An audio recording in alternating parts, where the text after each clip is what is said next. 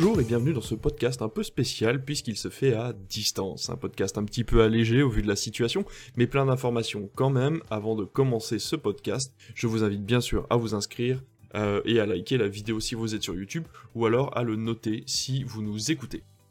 Bien sûr, je ne suis pas tout seul, hein. comment vas-tu derrière la caméra, mon cher David? Eh bien écoute, je suis un peu triste de ne pas t'avoir en face de moi, mais étant donné qu'on va parler cinéma, série et télé, je suis forcément heureux. C'est ça, ça ne va pas changer la qualité du podcast en tout cas, bah en tout cas pas au niveau de ce qu'on a à vous dire, parce qu'on a énormément de choses à dire. Comme d'habitude, on pensait faire un podcast hyper léger en se disant oh ça va durer moins longtemps que d'habitude, et en fait les news tombent à chaque fois qu'on veut enregistrer, et donc on a énormément de choses à vous dire. Mais en tout cas, on va pas tarder à se lancer puisque là c'est l'heure des news.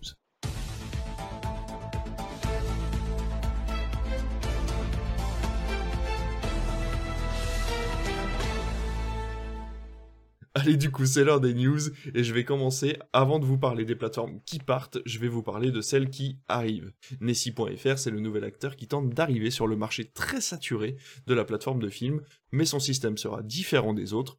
Pas de forfait à payer, pas de pub, mais des bandes annonces avant et pendant le film, entre 3 et 4.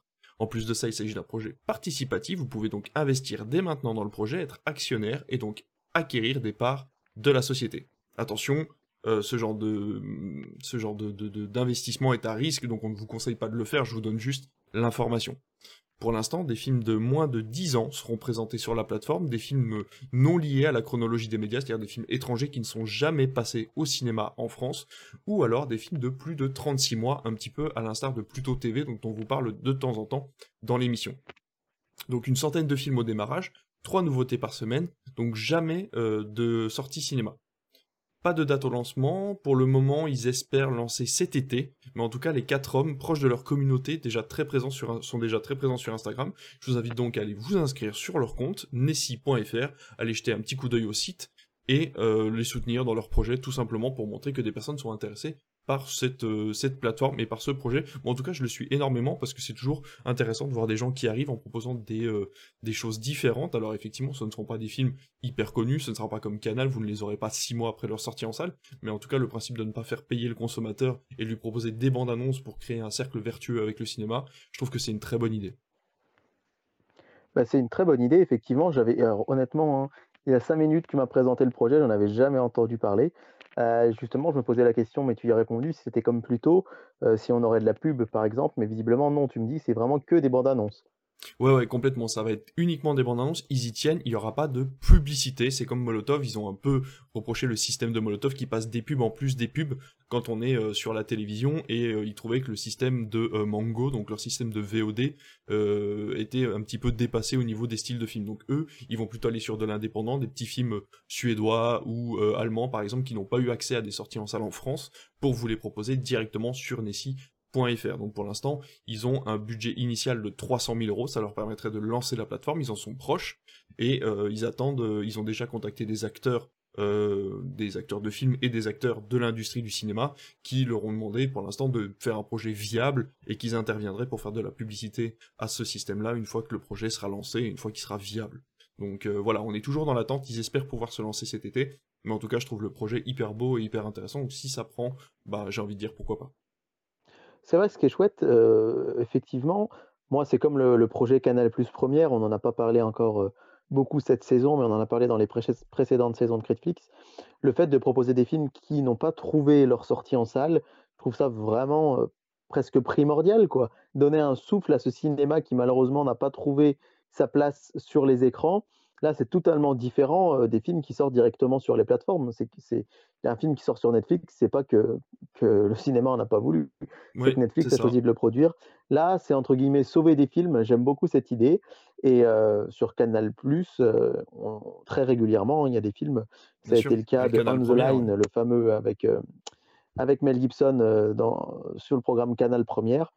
Et bah, c'est toujours intéressant de pouvoir découvrir D'ailleurs, ça mériterait une chronique, hein, On the Line. Euh, ah oui. Vraiment. Ah ouais, vraiment. Je ne savais pas que c'était un film français, en fait. Le réalisateur, il est français. Euh, ah. c'est censé se passer à Los Angeles, mais tout a été tourné à La Défense à Paris. 100% du film. tout le cast, ce ne sont que des acteurs américains. Tout le cast américain est venu à Paris, et y compris Mel Gibson, le rôle principal. Et euh, bon, on en parlera peut-être une prochaine fois, parce que là, je suis complètement hors sujet, mais Euh, le film, j'ai trouvé le film génial, mais j'ai tellement pas aimé les cinq dernières minutes que ça me l'a tout pourri. Ah, Bref, on en reparlera plus tard, mais, mais c'était super intéressant euh, de, de voir justement un film dont on a été privé, entre guillemets, en salle. Après, il y a déjà beaucoup, beaucoup de films qui sortent. hein. On est bien placés placés tous les deux en tant que- qu'exploitants pour savoir que on peut déjà pas tout passer ce qui sort. Mais justement, bah, avoir des solutions et en plus gratuites, c'est c'est juste que du bonheur. Quoi. Ouais, complètement. Bon, en tout cas, tu vas garder la parole, puisque de toute façon, on va parler d'un film qui lui est très très connu, d'une saga même. Tu vas nous parler de la saga Star Wars, qui peut-être aura un nouvel opus. Eh bien, figure-toi que c'est sûr même qu'il y aura un nouvel opus de Star Wars, et je tiens cette information euh, du compte Twitter de Scott Gustin, qui est un, on va dire, un spécialiste de Disney, euh, qui euh, a eu, qui a publié sur ses réseaux sociaux euh, il y a quelques jours euh, la nouvelle timeline de Disney. C'est le site Première à relayer ça chez nous en France. Et figurez-vous qu'on ne s'y attendait pas, mais qu'un film Star Wars va bien sortir au cinéma. C'est sûr, c'est confirmé et il est annoncé, en tout cas pour les États-Unis, pour le 19 décembre 2025. Pourquoi c'est intéressant? Eh bien parce qu'en fait, Disney a réussi à caler un blockbuster entre Avatar 3 et Et Avatar bien 4. sûr, et oui. Rappelons qu'Avatar 3 va sortir à Noël 2024 et Avatar 4 va sortir à Noël 2026.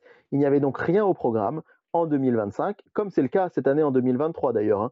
Euh, c'est assez rare pour le signaler, et euh, même si ça avait été le cas l'année dernière en 2022, mais encore une fois, on était dans un contexte post-Covid, mais même je ne sais pas s'il n'y avait pas eu le Covid, si quelque chose serait sorti, mais rappelez-vous, hein, on a eu des Star Wars euh, tous les ans en 2017, 10, enfin 15, 16, 17, euh, etc., etc. Pratiquement à chaque Noël, hein, le 7, le 8, le 9, ainsi que Rogue One, puisque euh, Solo était sorti lui plutôt euh, au mois de mai.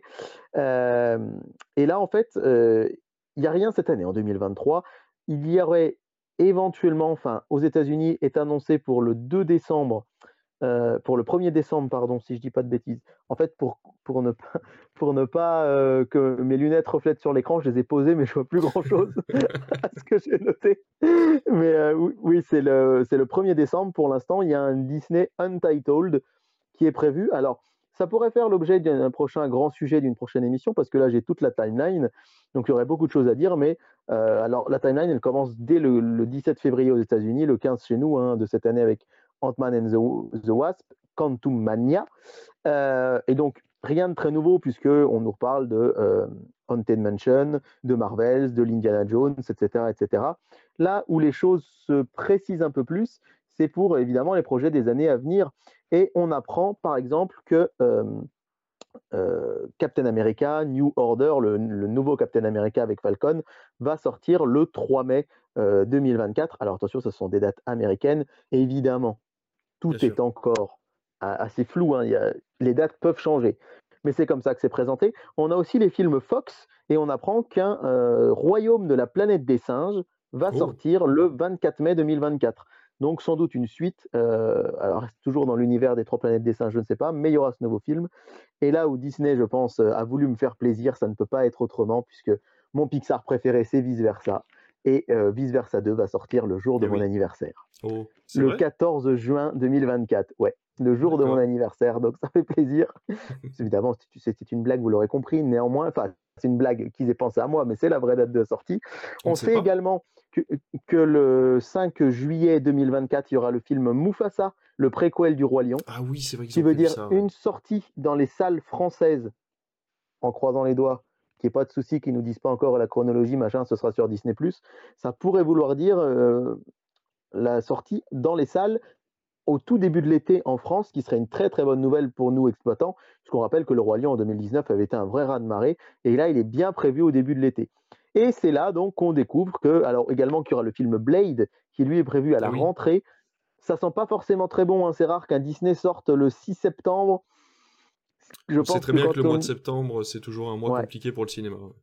C'est ça. Le 8 novembre, il y aura le nouveau Deadpool. Et donc, un Disney, un Disney de Noël, comme tous les ans. Euh, mais pour l'instant, il n'a pas de nom. Et Avatar 3, le 20 décembre 2024. Après, c'est simple. Vraiment, à part les Marvel, ce n'est que des Untitled Disney. Le 7 mars 2025, il y a un film Disney. Mais est-ce que ce sera Disney Marvel? On ne sait pas. On a même pratiquement plus trace de films euh, Fox, à part Avatar. On sait juste que le 2 mai 2025, On salue le, notre ami Comic Seater, c'est son anniversaire le 2 mai. Il y aura Avengers The Kang Dynasty. Et c'est là, dans le calendrier 2025, qu'on découvre qu'il y aura un film Star Wars le 19 décembre. Mais c'est tout. Ah oui. Donc je suis désolé pour cette news qui finalement est extrêmement brève. On sait juste qu'un film Star Wars va sortir à cette date. Pour l'instant, il s'appelle Untitled Star Wars Movie, hein, film Star Wars sans titre, mais il sortira juste avant Noël. On sait que c'est vraiment raz de marée. On l'a vu chez nous cette année pour Avatar. Ça a été assez raz de marée aussi les derniers Star Wars, même si les, les chiffres étaient peut-être un peu décevants euh, sur le dernier. Mais en l'occurrence, euh, on veut faire un raz de marée pour Noël et je peux déjà vous dire qu'il euh, y aura un Pixar qui va sortir euh, le 6 mars 2026, qu'on aura Avengers Secret War le 1er mai 2026 et que c'est et que c'est maintenant officiel depuis donc euh, deux ou trois jours, enfin à l'heure où on enregistre, bien sûr, le 18 décembre 2026, Avatar 4, on a la date. hein. Donc soyez prêts pour les prochains Avatars, le 20 décembre 2024 pour le 3 et le 18 décembre 2026 pour le 4. Alors ça paraît hyper loin, mais en fait c'est dans trois ans et demi finalement. Ouais, c'est pas dans si loin. presque 4 ans, mais ça va passer vite, je pense, parce que si on fait un petit focus en arrière, euh, euh, ben, il y a 4 ans, c'était justement le fameux Roi Lion. Euh, pas si longtemps que ça. euh, Enfin, ça commence à dater, mais quand on, quand on s'en rappelle, euh, euh, effectivement, 2019, c'était. c'est pas si loin que ça. Donc 2026, je pense qu'on y sera bientôt. Oui, Mais voilà donc pour un, peu- un petit aperçu de ce qui nous attend dans ces prochains mois dans ces prochaines années chez Disney. Star Wars, c'est un, c'est un scoop parce qu'on sait que c'est une saga ultra populaire, mais on n'en sait pas plus. Mais je trouve ça intéressant de déjà pouvoir vous distiller les dates de Vice Versa 2, euh, de, du film des 4 Fantastiques, le, 4, euh, le 14 février, tiens, pour la Saint-Valentin 2025, ou voilà, euh, savoir qu'il y aura un nouveau film La planète des singes, ou Mufasa. C'est toujours bon à prendre, ces petites infos. Complètement. Et puis comme ça, on deviendra un de ces podcasts putaclic où on mettra hashtag Star Wars et les, les gens viendront chercher une info. Et en fait, on leur donnera juste une Voilà, date. Donc, Exactement. c'est parfait. Moi, ça me va très bien. Eh ben, écoute, on a fini avec ces petites news. De toute façon, on va tout de suite passer à notre sujet principal. C'est parti.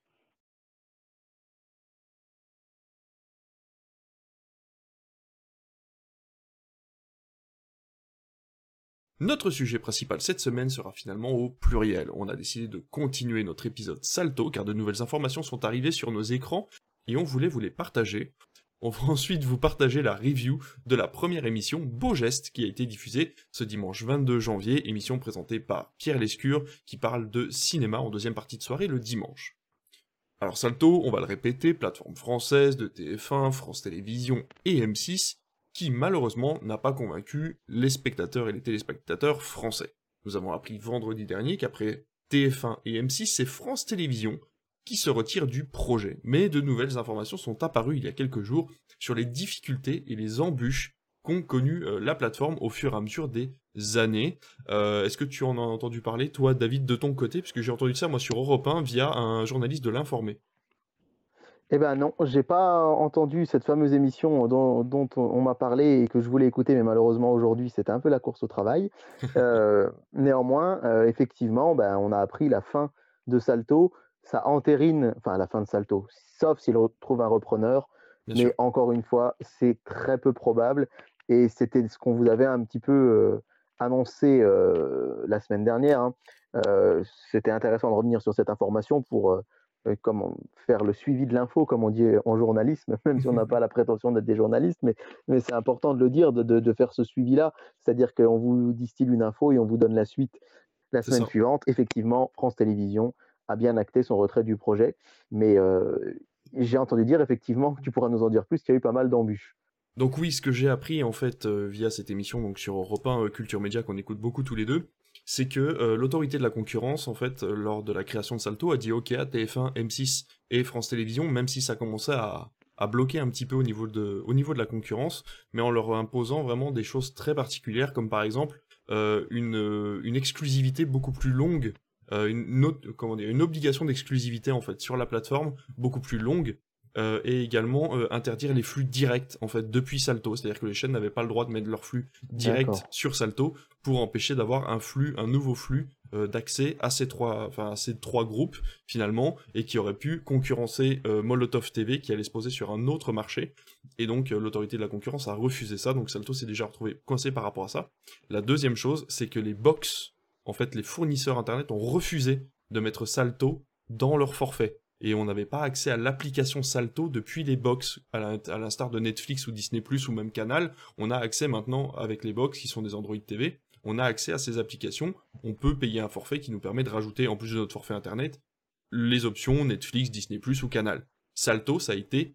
Euh, ça a été refusé en fait par les, euh, par les box en disant que voilà ils n'avaient pas euh, ils n'avaient pas à avoir encore plus de publicité qu'ils ne l'avaient déjà euh, surtout que les chaînes de télévision, euh, on en parle souvent, il y a des gros accords financiers entre pas mal de groupes, que ce soit entre Canal et les chaînes de télévision, ou entre les box et les chaînes de télévision, puisque les uns se payent euh, bah, à l'autre, et je crois que d'ailleurs c'est les box qui payent pour avoir les chaînes sur leur box, et là, ils ont refusé d'en plus mettre Salto, qui leur aurait coûté encore plus d'argent pour encore plus de publicité pour ces chaînes-là.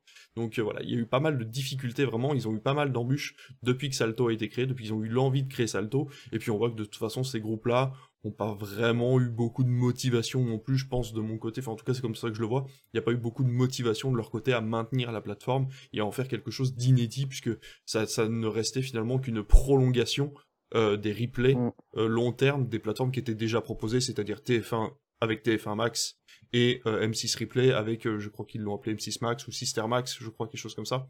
Donc voilà. C'est des forfaits de 2-3 euros, alors que la plateforme Salto était à 6,99€, sachant que tous les replays de France Télévisions sont entièrement gratuits, puisque la France, puisque l'application France.tv est entièrement gratuite. Donc voilà, c'est très compliqué pour le spectateur français de se placer par rapport à ça, puisque des programmes qui sont sur TF1 Max et Sister Max ne sont pas disponibles sur Salto. C'est 6 Play, 6 Play, pardon, autant pour moi. sur 6 Play Max. la troisième chaîne. Ouais, voilà, c'est ça. Donc 6 Play Max. Euh, donc euh, voilà, donc c'est très compliqué finalement pour le téléspectateur de se, de se bloquer sur, euh, sur Salto, puisque finalement certains programmes ne sont pas disponibles sur Salto en replay, puisqu'ils sont bloqués sur TF1 Max, etc donc euh, TF1 Replay et tout ça. Donc voilà, donc Salto dans tous les cas était malheureusement voué à l'échec de par le plan économique et euh, de par mhm. le, plan construit à la base par rapport à cette plateforme-là. Bah, c'est ça, moi, la, question que j'allais te poser, euh, vous y répondez un petit peu, c'est est-ce que toi, tu y croyais à Salto quand c'est sorti? Alors, malheureusement. Quel a été ton avis? Est-ce que tu as été abonné? Est-ce que tu as eu Salto ou pas Ouais, alors j'ai été abonné, tu te souviens, je ne sais pas si tu te rappelles, c'était une de nos premières émissions Critflix et j'avais voulu faire l'investigateur et donc du coup, je m'étais inscrit pendant le mois gratuit à Salto et alors, il y a beaucoup de choses qui m'ont convaincu avec Salto, déjà l'interface qui était très très très bien. Elle était de très bonne facture. Certains euh, programmes qu'on n'avait pas ailleurs, Desperate Housewives, Malcolm à l'époque, quand Disney n'avait pas mhm. encore racheté la Fox, on y avait accès depuis Salto. Donc ça, c'était hyper sympa. Il y avait des films inédits. Malheureusement, quand Salto euh, a été annoncé, TF1, M6 et France Télévisions n'ont pas annoncé les programmes inédits. Ils n'ont annoncé finalement que le côté replay prolongé de leur plateforme déjà existante. Donc les gens se sont dit, bah à quoi ça sert de payer 6,99€ pour voir Camping Paradis et euh, Meurtre à machin, alors que finalement, ils avaient énormément de programmes inédits américains qui sont arrivés sur la plateforme après, ils avaient des films aussi inédits, comme tu le dis, il y avait la collection des Harry Potter quand ils ont ouvert Salto. Ouais, et c'était le seul endroit où c'était euh, disponible pas à l'ouverture, mais il y a peu de temps, quand elle a quitté Netflix et que TF1 a racheté les droits de la, de la réunion Harry Potter, ah quand tous les acteurs se sont retrouvés. C'est à ce moment-là qu'ils ont récupéré les droits, ouais, effectivement. Voilà, mais dans tous les cas, je pense que commercialement, ça a été très compliqué. En plus, les groupes ont leur priorité par rapport à leur chaîne euh, linéaire, donc ils se sont très peu intéressés à Salto. Et donc en fait, euh, voilà, Salto est un peu laissé en décrépitude. Ils se sont dit bon, on lance le truc, si ça marche tant mieux, si ça marche pas, tant pis, là il y a eu énormément d'argent perdu, donc là on est sur une impasse où finalement, à moins d'avoir un grand groupe qui veut racheter, donc euh, il expliquait qu'il y avait une possibilité soit de rachat de la plateforme, donc on avait parlé de ce groupe espagnol qui, bon, paraissait intéressé, mais qui avait quand même peu de chances que ça se fasse, et euh, la deuxième chose, c'est qu'apparemment il y a des groupes qui peuvent racheter le, portefeuille de clientèle, donc c'est-à-dire qu'ils peuvent racheter euh, le portefeuille et proposer aux clients de Salto pour un prix équivalent une option de leur plateforme à eux que ça soit Canal, Netflix, Disney+, ils peuvent aller racheter le portefeuille de clientèle, mais ils disaient que la plupart du temps, ce genre de manœuvre coûtait déjà pas mal d'argent et qu'en plus sans avoir la certitude de récupérer une majorité de la clientèle puisque les gens n'ont pas l'obligation de s'abonner à celui qui aura racheté le portefeuille. Donc euh, voilà, c'est une opération qui est assez risquée et qui n'est pas forcément utile. Donc pour l'instant, il n'y a pas de solution à proprement parler pour Salto. La, la dissolution, enfin la fin du, du, du, du programme n'a pas encore été décidée. Enfin, la, la, fin de la plateforme n'a pas encore été décidée, donc on ne sait pas quand est-ce que ça va s'arrêter exactement. Mais dans tous les cas, ça s'arrêtera avant la fin de 2023. Ouais, c'est vrai que c'est un peu un gâchis. Moi, je te cache pas que j'avais aussi un peu de mal à y croire, honnêtement. Euh, déjà, quand on nous a présenté Netflix à la française, tout ce qui est tatata à la française, c'est toujours risqué, c'est toujours casse-gueule. Alors, évidemment, ils n'y seraient pas allés, on aurait dit qu'ils auraient eu tort, mais je pense que face à un marché tellement concurrentiel, face à Disney, face à Netflix, face à Amazon, c'était très très difficile de trouver sa place. Alors, euh, bon, ils m'en voudront pas, je pense, de les citer, mais mon frère euh, et, sa compagne sont abonnés à Salto mmh. euh, parce que, ben, elle, plutôt fan de Plus belle la vie, donc pour revoir tous les épisodes, elle me dit plutôt que de me connecter sur France TV, d'avoir de la pub, des choses comme ça sur Salto, elle avait les épisodes en avance. Donc, c'est ça qui était aussi intéressant, c'était les épisodes en avance. Euh, il s'était abonné en fait à l'été 2021 pour pouvoir euh, voir Camelot, tous les Camelot, avant d'aller voir le film. C'est pas comme si euh, il avait un grand frère qui avait les Blu-ray, mais non, je plaisante, mais mais c'est vrai que voilà, il l'avait pris pour ça parce que c'était bien pratique pour eux. Et puis au final, ils l'ont gardé et ils aimaient bien, mais ils en avaient une consommation relativement bah, peu importante. Et là, c'est vrai que depuis que depuis qu'ils avaient qu'ils ont MyCanal, ben, ils s'en servaient très peu. Bah et moi, du coup, j'ai jamais eu Salto. J'ai même pas pris le mois gratuit. Alors là, je me tâte à le prendre euh, juste pour voir, quoi, histoire de me dire, de toute façon, ça va fermer, donc euh, peut-être qu'il y a des choses que je ne trouverai pas ailleurs. Mais dès le début, j'ai quand même eu du mal à y croire parce que, ben, comme tu le dis, euh, si on veut voir, si on va sur TF1, la MyTF1, on est sûr de revoir un ou deux Camping Paradis si on est fan du truc. Je pense qu'il y a assez peu de gens en France qui se disent Ah, il faut absolument que je puisse voir l'épisode 2 de la saison 3 de Camping Paradis, par exemple. euh, mais il y a des fans et je sais que je veux pas me montrer du tout condescendant envers ce genre de programme parce que moi j'étais le premier euh, à être super fan d'une famille formidable. Je sais pas si tu te rappelles avec oui, Annie Dupéret, Bernard Lecoq, Jennifer Loret, tout ça. Euh, je regardais Joséphine Ange Gardien quand j'étais au collège. Hein. et, et, voilà. Donc, mais est-ce que c'est suffisant pour amener les gens à débourser de l'argent, je ne crois pas. Et, c'est un peu un gâchis parce que ce que je trouvais cool dans le projet, c'est vraiment de se dire que ben, pour une fois, TF1, France Télé et M6, les trois monstres de l'audiovisuel français, se tenaient la main. Et c'est cool, quoi. Enfin, moi, je suis toujours. Euh, c'est comme dans les films, on aime bien quand le méchant et le gentil ils deviennent copains à la fin. Bah là, euh, s'il n'y a pas de méchant, il n'y a pas de gentil, mais de voir des gens qui sont tout le temps la concurrence s'allier pour faire un truc ensemble, pour justement concurrencer un petit peu euh, les, Américains. Je trouvais ça le principe vraiment chouette, mais malheureusement, bon ben c'était un petit peu, euh, c'était un petit peu voué à l'échec et j'avoue que j'y croyais pas trop, mais que j'aurais préféré me tromper. Bah, en fait, le, une, des autres excuses qui est, ressortie, c'est qu'ils n'auraient pas dû se comparer à Netflix. Et là, ils sont arrivés en disant on va sortir le Netflix à la française, parce que c'était la seule plateforme, on va dire, connue à l'époque qui, qui, proposait à peu près les mêmes services. Mais à aucun moment, euh, Salto en fait ne s'est vanté de devoir être le nouveau Netflix. En fait, ils ont juste voulu prendre un, exemple pour comparer un petit peu le service. Mais je pense qu'ils auraient jamais dû sortir cette fameuse phrase du Netflix à la française et simplement dire voilà, la France va sortir sa propre plateforme qui vous permettra de regarder des programmes français et des programmes américains ou internationaux rachetés par la France et voilà, peut-être essayer de monter le modèle un petit peu différemment que simplement on va copier Netflix, qui n'était pas du tout le cas, puisqu'ils n'avaient pas cette prétention-là. Surtout qu'ils sont partis avec beaucoup moins d'argent. On parle de 5 millions d'euros pour la construction de la plateforme, alors que euh, Netflix était à plus de 5, euh, enfin je sais plus combien de milliards d'euros. Euh, voilà, au départ. Donc, et en plus, la plateforme, enfin Netflix existait déjà à la base puisqu'ils louaient des DVD, donc ils avaient déjà un pécule de départ qui leur a permis de monter la plateforme Netflix avec des mmh. programmes originaux, ce genre de choses. Donc c'est vrai que euh, Salto n'avait à aucun moment, euh, n'aurait pas dû avoir la prétention de se, comparer à Netflix. Ouais. Non, mais c'est sûr. Alors bon, bah, wait and see, hein, mais je suis vraiment pas persuadé qu'il y aura un avenir à tout ça. Non, moi non plus. Il y aura peut-être des. Euh, bah, on parlait de Nessie, voilà, tout à l'heure. Il y aura peut-être des choses qui vont se construire comme ça. Faut pas oublier que des plateformes françaises, il en existe sur des modèles différents. Vous avez la Cinétech, euh, vous avez euh, également, euh, je crois que Filmo TV est français, si je me trompe pas. vous avez les Mutins aussi qui existent, qui diffusent exclusivement des films à réessai un petit peu discrets. Donc voilà, les, les, les, les, les modèles en France de plateformes de streaming, elles existent, mais elles ne sont pas bah, l'équivalent de Netflix. Ne serait-ce que MyCanal, hein, qui est français. Bien sûr. Et, et qui revendique là 30 millions d'abonnés.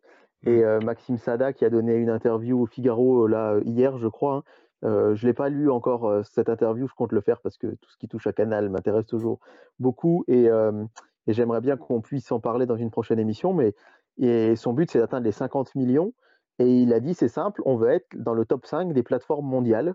On y est presque. et il a dit, par contre, je vais être franc avec vous, je sais parfaitement qu'on ne sera jamais devant Netflix, Disney ⁇ et Amazon. On n'essaye même pas. Mais quand je vous dis le top 5, il y a trois places de prise, il en reste deux et on sait que Canal+, au niveau mondial, peut être dans les deux. Et je trouve ça, voilà, euh, je trouve ça assez, euh, bah, c'est pas langue de bois, quoi. Il le dit mmh. franchement, ils, ils veulent pas être le roi, le roi à la place du roi, et jamais Canal dépassera Netflix dans, dans le monde. Mais effectivement, il faut avoir les ambitions euh, qu'on veut avoir. Je trouve que Salto, mine de rien, le nombre d'abonnés, c'était quand même pas si mal. Hein. Quand on dit aux alentours de 800 000 abonnés pour une plateforme, alors c'est vrai que c'est très peu par rapport aux autres, mais quand même, Bon. Euh, ça représente quand même une petite euh, chaîne de la TNT en linéaire, quoi. Donc. Euh, ouais, c'est ça, c'est ça, exactement. Exactement. Donc, j'espère vraiment que que déjà, enfin, j'espère vraiment sincèrement qu'il n'y aura pas de licenciement, que hmm. les gens qui bossaient chez Salto vont pouvoir retrouver du travail ailleurs, parce que c'est toujours ça le, problème quand il y a une fermeture de, d'un service comme celui-ci et puis que ben, les chaînes de télé françaises pourront quand même toujours s'allier pour faire de nouvelles choses ensemble, parce qu'on est quand même toujours mieux quand on se tire les coudes que quand on se tire dans les pattes. Complètement. Ben écoute, ce premier sujet est terminé. Je pense qu'on a fait un peu le tour de la question. C'était vraiment histoire de compléter ce qu'on vous a dit la, semaine dernière et euh, voilà de pouvoir mettre un point de conclusion quasiment à cette plateforme qui est Salto, en espérant peut-être avoir une bonne nouvelle. Mais je vais vous assurer que là, à mon avis, la prochaine fois qu'on vous en parlera, ce sera dans quelques semaines, puisque tout ça, les dossiers qui sont en création là pour l'instant pour le rachat de la plateforme, ne se feront pas tout de suite, tout de suite. Donc euh, voilà. On va passer tout de suite du coup sur cette fameuse émission qui est passée ce dimanche 22 janvier euh, en deuxième partie de soirée après Jack Reacher Never Go Back dont on va reparler très bientôt, hein, puisque voilà, on a une très bonne surprise. Mais voilà, dans tous les cas, euh, une nouvelle émission qui remplace celle de Claire Chazal, euh, qui s'appelait Passage des Arts. Merci. Heureusement que t'es là parce que j'ai remarqué l'émission de la semaine dernière, c'est pareil, tu finissais mes phrases quand j'avais des trous. Euh, Passage des arts du coup de Claire Chazal qui, qui a été arrêtée pour des problèmes d'audience apparemment. Mm. c'est ce qu'on aurait dû c'est ce qu'on a cru comprendre et du coup qui a été remplacé par l'émission de Pierre Lescure qui s'appelle Beau Geste, qui est une émission spécifique au cinéma. Et comme tu l'as dit, France Télévisions préfère miser sur des programmes spécifiques avec des thématiques spécifiques pour éviter de perdre trop de monde sur des thématiques qui ne les intéressent pas dans une émission qui serait un petit peu plus globale, ce que je comprends tout à fait. Euh, je trouve que voilà, l'esprit est plutôt bon. Donc, euh, ce fameux Pierre Lescure, qui est connu pour avoir euh, maîtrisé les marches de Cannes pendant des années, il a été le correspondant, hein, voilà, journaliste, etc., autour du cinéma depuis, je sais pas moi, ça doit faire peut-être 25 ou 30 ans, peut-être même plus. Alors, ouais, c'est pas très poli de dire ça, mais il a 77 ans. Ah ouais, donc ça doit faire Pierre Lescure, donc il a gravité en fait dans les sphères de Canal+, dès la création de la chaîne. Hein, Canal+, il faut mmh. rappeler que la création, euh, c'est 1984. Euh, Donc euh, voilà, c'est un, un, monsieur de télévision qui, de télévision, de cinéma. actuellement, il est chroniqueur sur France 5. Mais donc, effectivement, il a fondé, il a fondé Canal Plus en 1984, président du Festival de Cannes de 2014 à 2022. Et il est actuellement aussi chroniqueur cinéma sur France 5.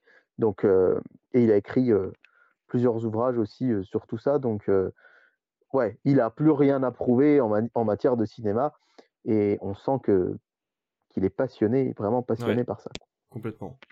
Et donc du coup, ce dimanche 22 janvier avait lieu la première émission et, avec des invités vraiment connus comme Virginie Efira, Damien Chazelle ou encore Noémie Merlan. Alors bah écoute, on va passer tout de suite à toi. Dis-moi ce que tu en as pensé de cette émission, même si apparemment tu n'as pas, tu l'as pas vu en entier. Ouais, alors je l'ai pas vu en entier parce que hier soir j'étais en linéaire devant ma télé, devant euh, la série, euh, euh, pardon, devant le film Invisible Man que j'avais pas revu au cinéma depuis, enfin je l'avais vu au cinéma mais je l'avais pas revu depuis cette date-là. Je l'avais dit la semaine passée, c'est le premier film que je revoyais à la réouverture des salles en 2020, après le premier confinement. Et du coup, le film a fini un petit peu tard, donc j'ai tout de suite zappé sur France 2.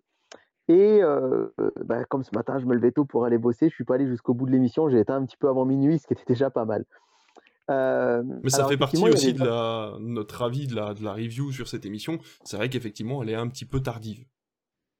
Elle est un petit peu tardive maintenant. on sait que c'est le genre d'émission qui qui pourrait pas fonctionner entre guillemets pas en prime time. Donc voilà, c'est c'est pas si mal que ça parce qu'on a connu des émissions sur le cinéma à une époque qui était même après minuit, hein, ce qu'on appelle la troisième partie de soirée.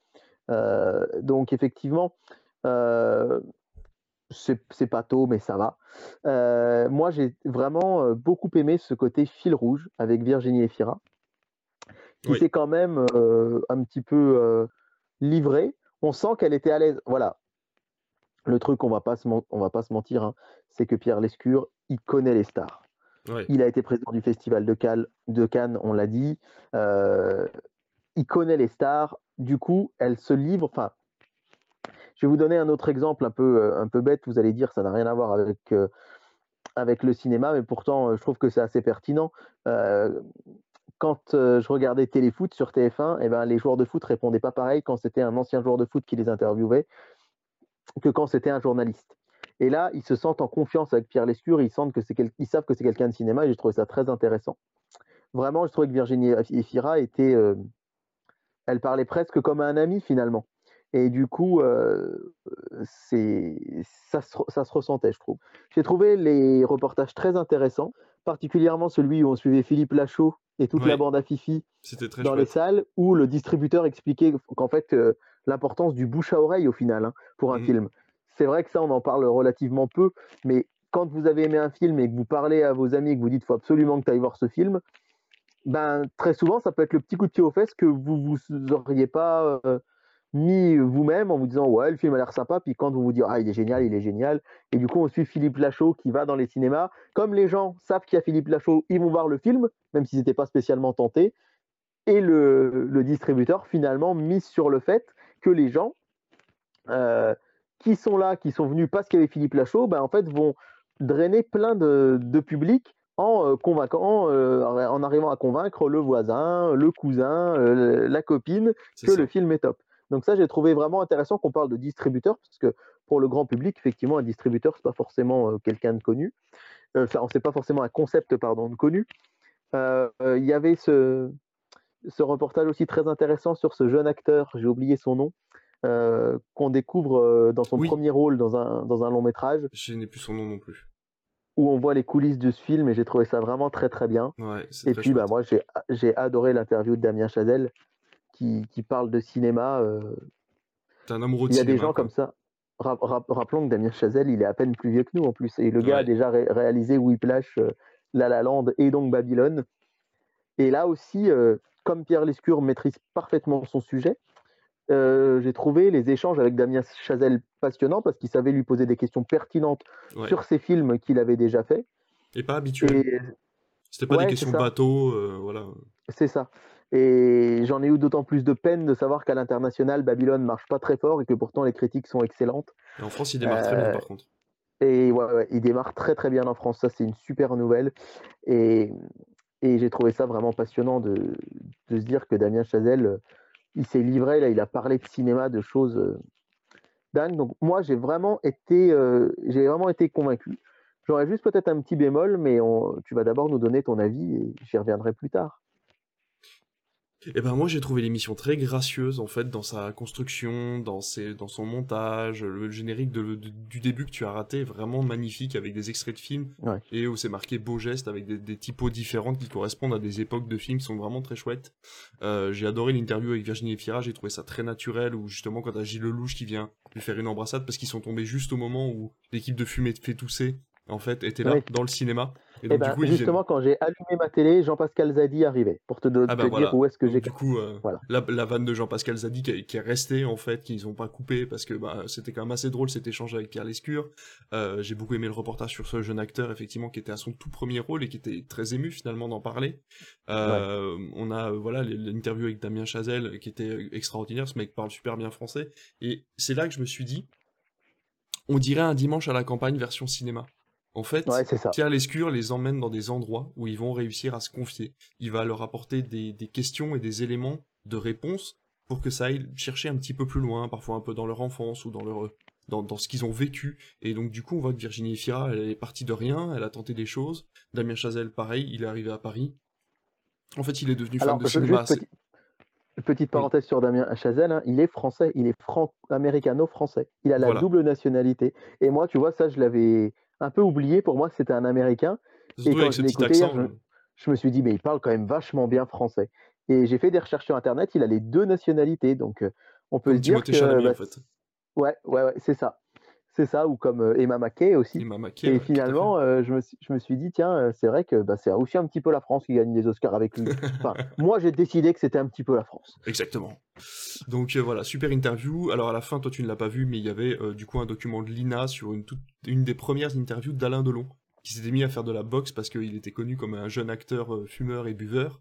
Et du coup, pour un nouveau rôle, il avait décidé de tout arrêter et de commencer à faire de la boxe. Et donc, on le voit hyper confiant, etc. C'est très très marrant à voir. Et euh, voilà, j'ai beaucoup aimé l'ambiance de l'émission. Ça dure à peine une heure, donc c'est quand même pas non plus, ça te bouffe pas toute ta deuxième partie de soirée non plus. Et euh, voilà, j'ai hâte de voir les prochaines émissions, voir s'ils vont réussir à renouveler en fait l'émission à chaque fois, qu'ils vont réussir à trouver des thèmes différents. La semaine prochaine, ils partent en Suède, je crois. Euh, parce que oui, il y a eu un reportage sur l'Ukraine aussi, c'est vrai qu'on oublie d'en parler. Il y a eu un reportage sur les cinémas en Ukraine et l'état des cinémas en Ukraine. Il faut savoir que du coup, les cinémas ont le droit de rouvrir seulement s'ils sont équipés de euh, bunkers en fait dans lesquels ils peuvent euh, loger les gens s'il y a des appels à la bombe, enfin des, avertissements à la bombe, et qu'ils sont obligés de couper les séances. Le cinéma a toujours le droit d'être ouvert, mais ils ont l'obligation de couper les séances et d'emmener les gens dans des endroits sécurisés pour voilà pour pouvoir continuer à diffuser. Et c'était hyper intéressant, surtout qu'il y avait le réalisateur de, euh, du film ukrainien dont j'ai perdu le nom, euh, Pamphir, le, le, pacte de Pamphir, le promesse de Pamphir. Et donc voilà où il parlait un peu, lui il est resté en Ukraine là-bas et donc il a il a une mini interview en visio pour voilà pour expliquer l'état du cinéma en Ukraine et j'ai trouvé ça vraiment très intéressant. Et donc la semaine prochaine ils partent, je crois que c'est en Suède pour parler du cinéma et de l'état du cinéma là-bas. Donc voilà j'ai vraiment hâte de voir la prochaine émission et hâte aussi de découvrir les petits bémols que tu auras par rapport à l'émission de, mmh. Pierre Lescure Non, alors vraiment j'ai adoré et c'est un bémol, euh, un mini bémol. Je me dis que euh, nous, ça nous a beaucoup touché en tant que, enfin touché, beaucoup plus en tant que cinéphile. Est-ce que ça aurait, est-ce que ça, quel sera l'impact de ce genre d'émission sur le grand public? Je me suis demandé, est-ce que c'était pas un petit peu trop cinéphile? Euh, mais bah, j'ai pas d'avis. Je peux pas vous dire oui, j'ai trouvé ça trop cinéphile. Attention, je me suis demandé si, euh, mais en même temps, c'est plutôt bien dosé parce que Damien Chazelle, finalement, c'est plutôt en deuxième partie d'émission, parce qu'il parle pas forcément au grand grand public. Donc voilà, c'est la petite remarque que je me suis faite. Je sais pas ce que tu en as pensé, mais voilà, je me suis demandé à un moment, est-ce que ça allait intéresser le grand public? Puis finalement, je pense. Je pense quand même que ça peut. Enfin, bah, ils ont choisi les thématiques dans le bon sens, en fait. Ils ont choisi les thématiques dans le bon sens, c'est-à-dire comme tu le dis, en fait, ils ont prévu Damien Chazelle et Alain Delon sur la fin, mais par contre, ils ont parlé de l'Ukraine qui est en pleine actualité, donc ça va peut-être intéresser les gens. Philippe Lachaud, pareil, ça intéresse beaucoup de monde, en fait.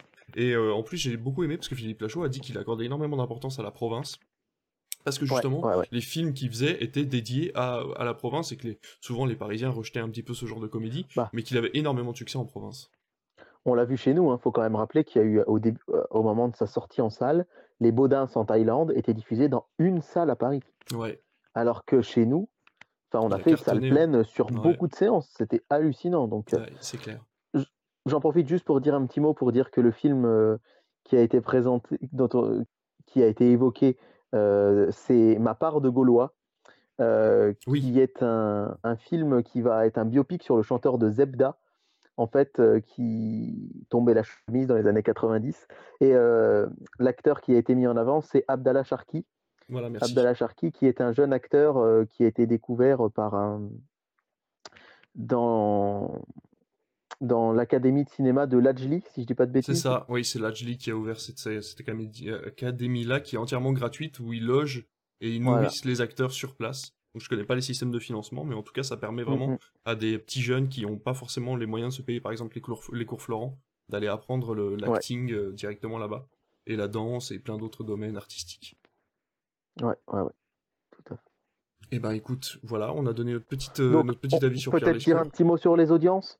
Oui, vas-y, dis-nous. Euh, alors, on est autour de 400 000 téléspectateurs, 4,5% de part de marché. Claire Chazal tournait entre 300 et 500 000. Donc, euh, j'ai vu qu'il y avait eu une petite passe d'armes sur Twitter entre euh, plusieurs euh, comptes, on va dire, parce qu'il y, y en a, c'est pas des journalistes du tout, hein, Ouais. qui, Ceux qui soutiennent disaient- et... euh, voilà, ceux qui soutiennent Claire Chazal, ceux qui soutiennent Pierre Lescure. La vérité, comme souvent quand il y a dispute, c'est entre les, c'est plutôt entre les deux. Disons que moi, je dirais que c'est pas mal, mais c'est pas foufou. Voilà, ouais. c'est c'est pas ridicule, mais il écrase pas Claire Chazal non plus, quoi. Mhm. C'est à voir sur la durée parce qu'on sait que très souvent, lors de la première, il y a un effet curiosité Ouais. et que les émissions ont plutôt tendance à baisser, à chuter en audience par la suite. C'est le cas euh, de Quelle époque sur France 2 le samedi soir, je trouve qu'il est plutôt une très bonne émission. Et, et je m'en veux, moi, le premier, parce que j'ai regardé les 4-5 premières et là, je ne regarde plus. Et, on- et les audiences, voilà. C'est- soit ça va en baissant, soit l'émission s'installe et ça augmente par la suite. Ouais. Donc, on va voir avec Beaugeste, est-ce qu'il y avait beaucoup de curieux? Euh, Moi, je me dirais que pour l'avenir de cette super émission qu'on a beaucoup aimé tous les deux, faudrait pas que ça descende de trop, de trop non plus. Là, je pense que de toute façon, quoi qu'il arrive, même si, sauf si ça descend à 50 000 téléspectateurs, on est bien d'accord. Mais je pense que elle est installée au moins jusqu'à Cannes. Mais si on veut euh, que ce genre d'émission continue, il va falloir euh, que, que les gens la regardent et que, et que les chiffres de replay soient bons aussi. hein. Ça, c'est difficile. Il n'y a pas de communication là-dessus. Euh, même si, eh ben, on en parlera peut-être dans la prochaine émission si ce sera notre sujet. Il y a, j'ai vu que France Télé avait communiqué quelques chiffres de Vortex qui sont très Ah. impressionnants euh, sur la plateforme, euh, sur la plateforme France.tv.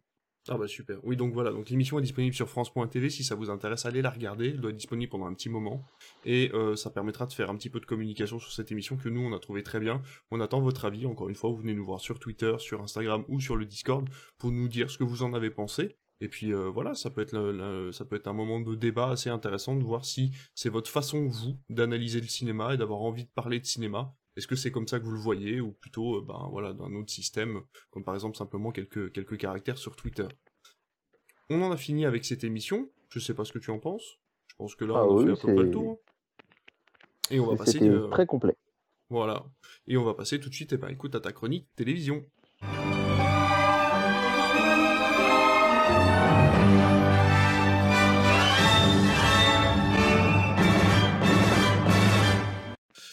Eh ben écoute, c'est ta chronique télévision. On commence tout de suite, comme d'habitude, avec les audiences qu'ont regardé les Français cette semaine, mon cher David.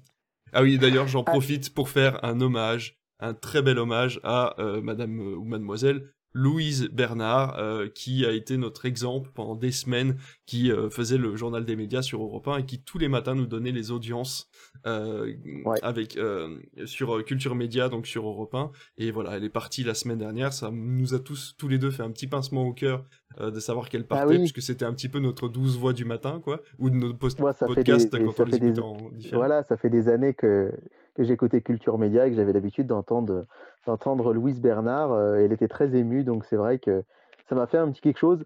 Euh, et quand même, euh, Culture Média, ils sont forts parce que la seule fois que j'ai versé une larme en écoutant la radio, c'était il y a presque deux ans pour le départ d'Hélène Manarino Et ben voilà. qui présentait une super chronique. Alors maintenant, elle est devenue animatrice sur TF1, donc quand même, elle est passée d'un monde à l'autre hein, de, de chroniqueuse.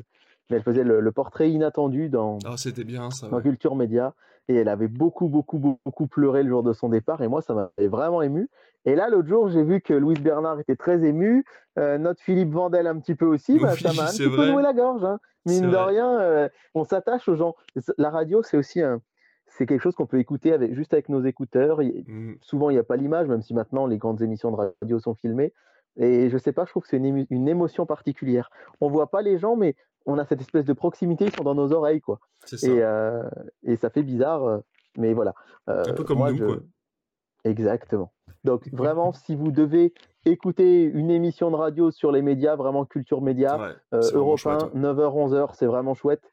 Moi, je sais que sur la télé, j'aime beaucoup RTL, on refait la télé, une fois par semaine seulement, mais les podcasts, écoutez-les, ça dure 40-45 minutes. C'est sur RTL le samedi midi euh, de 11h30 à 12h30, sinon c'est en podcast et avec un invité par semaine. Et on refait la télé, c'est une des émissions qui sort le plus de scoop sur la télé. Vraiment, ils arrivent ah, à avoir cool. plein plein d'infos. Et puis euh, à la télévision, sur France 5, il y a la nouvelle émission C'est médiatique. Malheureusement, ah oui. j'en ai pas encore vu assez, euh, mais on, je vais en parler justement de cette émission tout à l'heure. Euh, et je, voilà, petite parenthèse parce qu'on devait parler des audiences. et, mais finalement, euh, voilà, on digresse. on digresse. mais en même temps, là, c'est nos petits conseils vraiment. Mais Culture Média, c'est vraiment, c'est vraiment chouette. C'est vraiment ouais. une émission que, que j'aime beaucoup. Alors. Les audiences les audiences qu'ont regardé les Français ces derniers jours? Euh, je vais m'attarder sur deux jours. Euh, essentiellement, quand même vous dire que euh, les chiffres de la 7e compagnie le mercredi, alors on n'a pas le deuxième puisqu'on enregistre lundi soir, mais voir qu'ils ont fait pratiquement 1,4 million sur TMC. C'est fou. Hein. Alors que d'habitude, on se dit, euh, c'est vachement bien quand un film a fait 500 000 ou 600 000 téléspectateurs, la 7e compagnie fait 1,4 million, quoi c'est le mercredi soir, elle vient talonner les grandes chaînes historiques, c'est incroyable. C'est fou. Et, et je me dis qu'on n'est pas au bout de les voir. Euh... Oh, mais j'adore hein, mon vieux chef Chaudard euh, et toute l'équipe, mais quand même, c'est vrai que c'est assez impressionnant. Moi, je voulais revenir sur les audiences d'abord de vendredi soir, vendredi dernier, puisqu'on vous l'a dit, le vendredi, c'est un petit peu tout chamboulé en ce moment. Euh, on a un petit focus sur les audiences euh, cinéma de C8, puisque vous le savez, la chaîne en 2021, on vous en parle toutes les semaines, avait décidé de, mettre des films en prime time le soir. Ça avait marché moyen, ils avaient arrêté. Et là, ils ont recommencé en janvier. Et on était un peu focus là-dessus avec David euh, au début du mois. Sauf qu'ils se sont mis à avoir de la concurrence de tous les côtés. et euh, y a plein, ils étaient tout seuls sur le, sur le DOS. Et ben là, il y a plein de gens qui sont mis à diffuser des films. Ils ont encore écouté le podcast. Ils ont écouté le podcast. Exactement. Ils ont dit, mais c'est vrai, on n'y a pas pensé. C'est 8 et tout seul. Exactement. Il faut qu'on y aille. Voilà, c'est la faute de Critflix. Et, et, on peut déjà vous annoncer que ce soir, hein, euh, ils auront de la concurrence face à eux, puisqu'il y a Divorce Club sur M6. Ce soir, c'est ouais. le Municipaux 2. Euh, il y a Divorce Club sur M6 et il y a également euh, TMC qui ne passait pas de film avant le vendredi et qui là dégaine les visiteurs.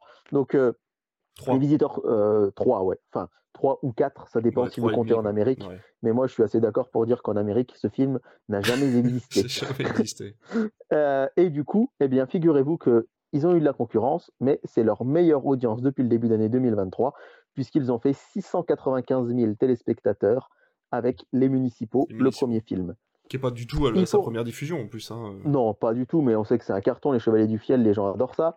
Ouais. Petit changement par rapport à ce qu'on vous avait annoncé dans l'émission de la semaine dernière, c'est qu'il y a eu du football sur France 3, puisque France 3 a décidé de diffuser Marseille-Rennes. Et donc, ben, les audiences de la soirée, ça donne quoi? Numéro 1, César Wagner, la, la série de France 2, qui cartonne, 4 400 000 téléspectateurs. Deuxième, notre fameuse émission dont on vous a beaucoup parlé la semaine dernière, La Famille en Or, version Astérix, avec 2 700 000 téléspectateurs, ce qui est plutôt pas mal. Ouais, c'est euh, très... ouais, plutôt pas mal pour un vendredi soir sur un, ce qu'on appelle un one-shot.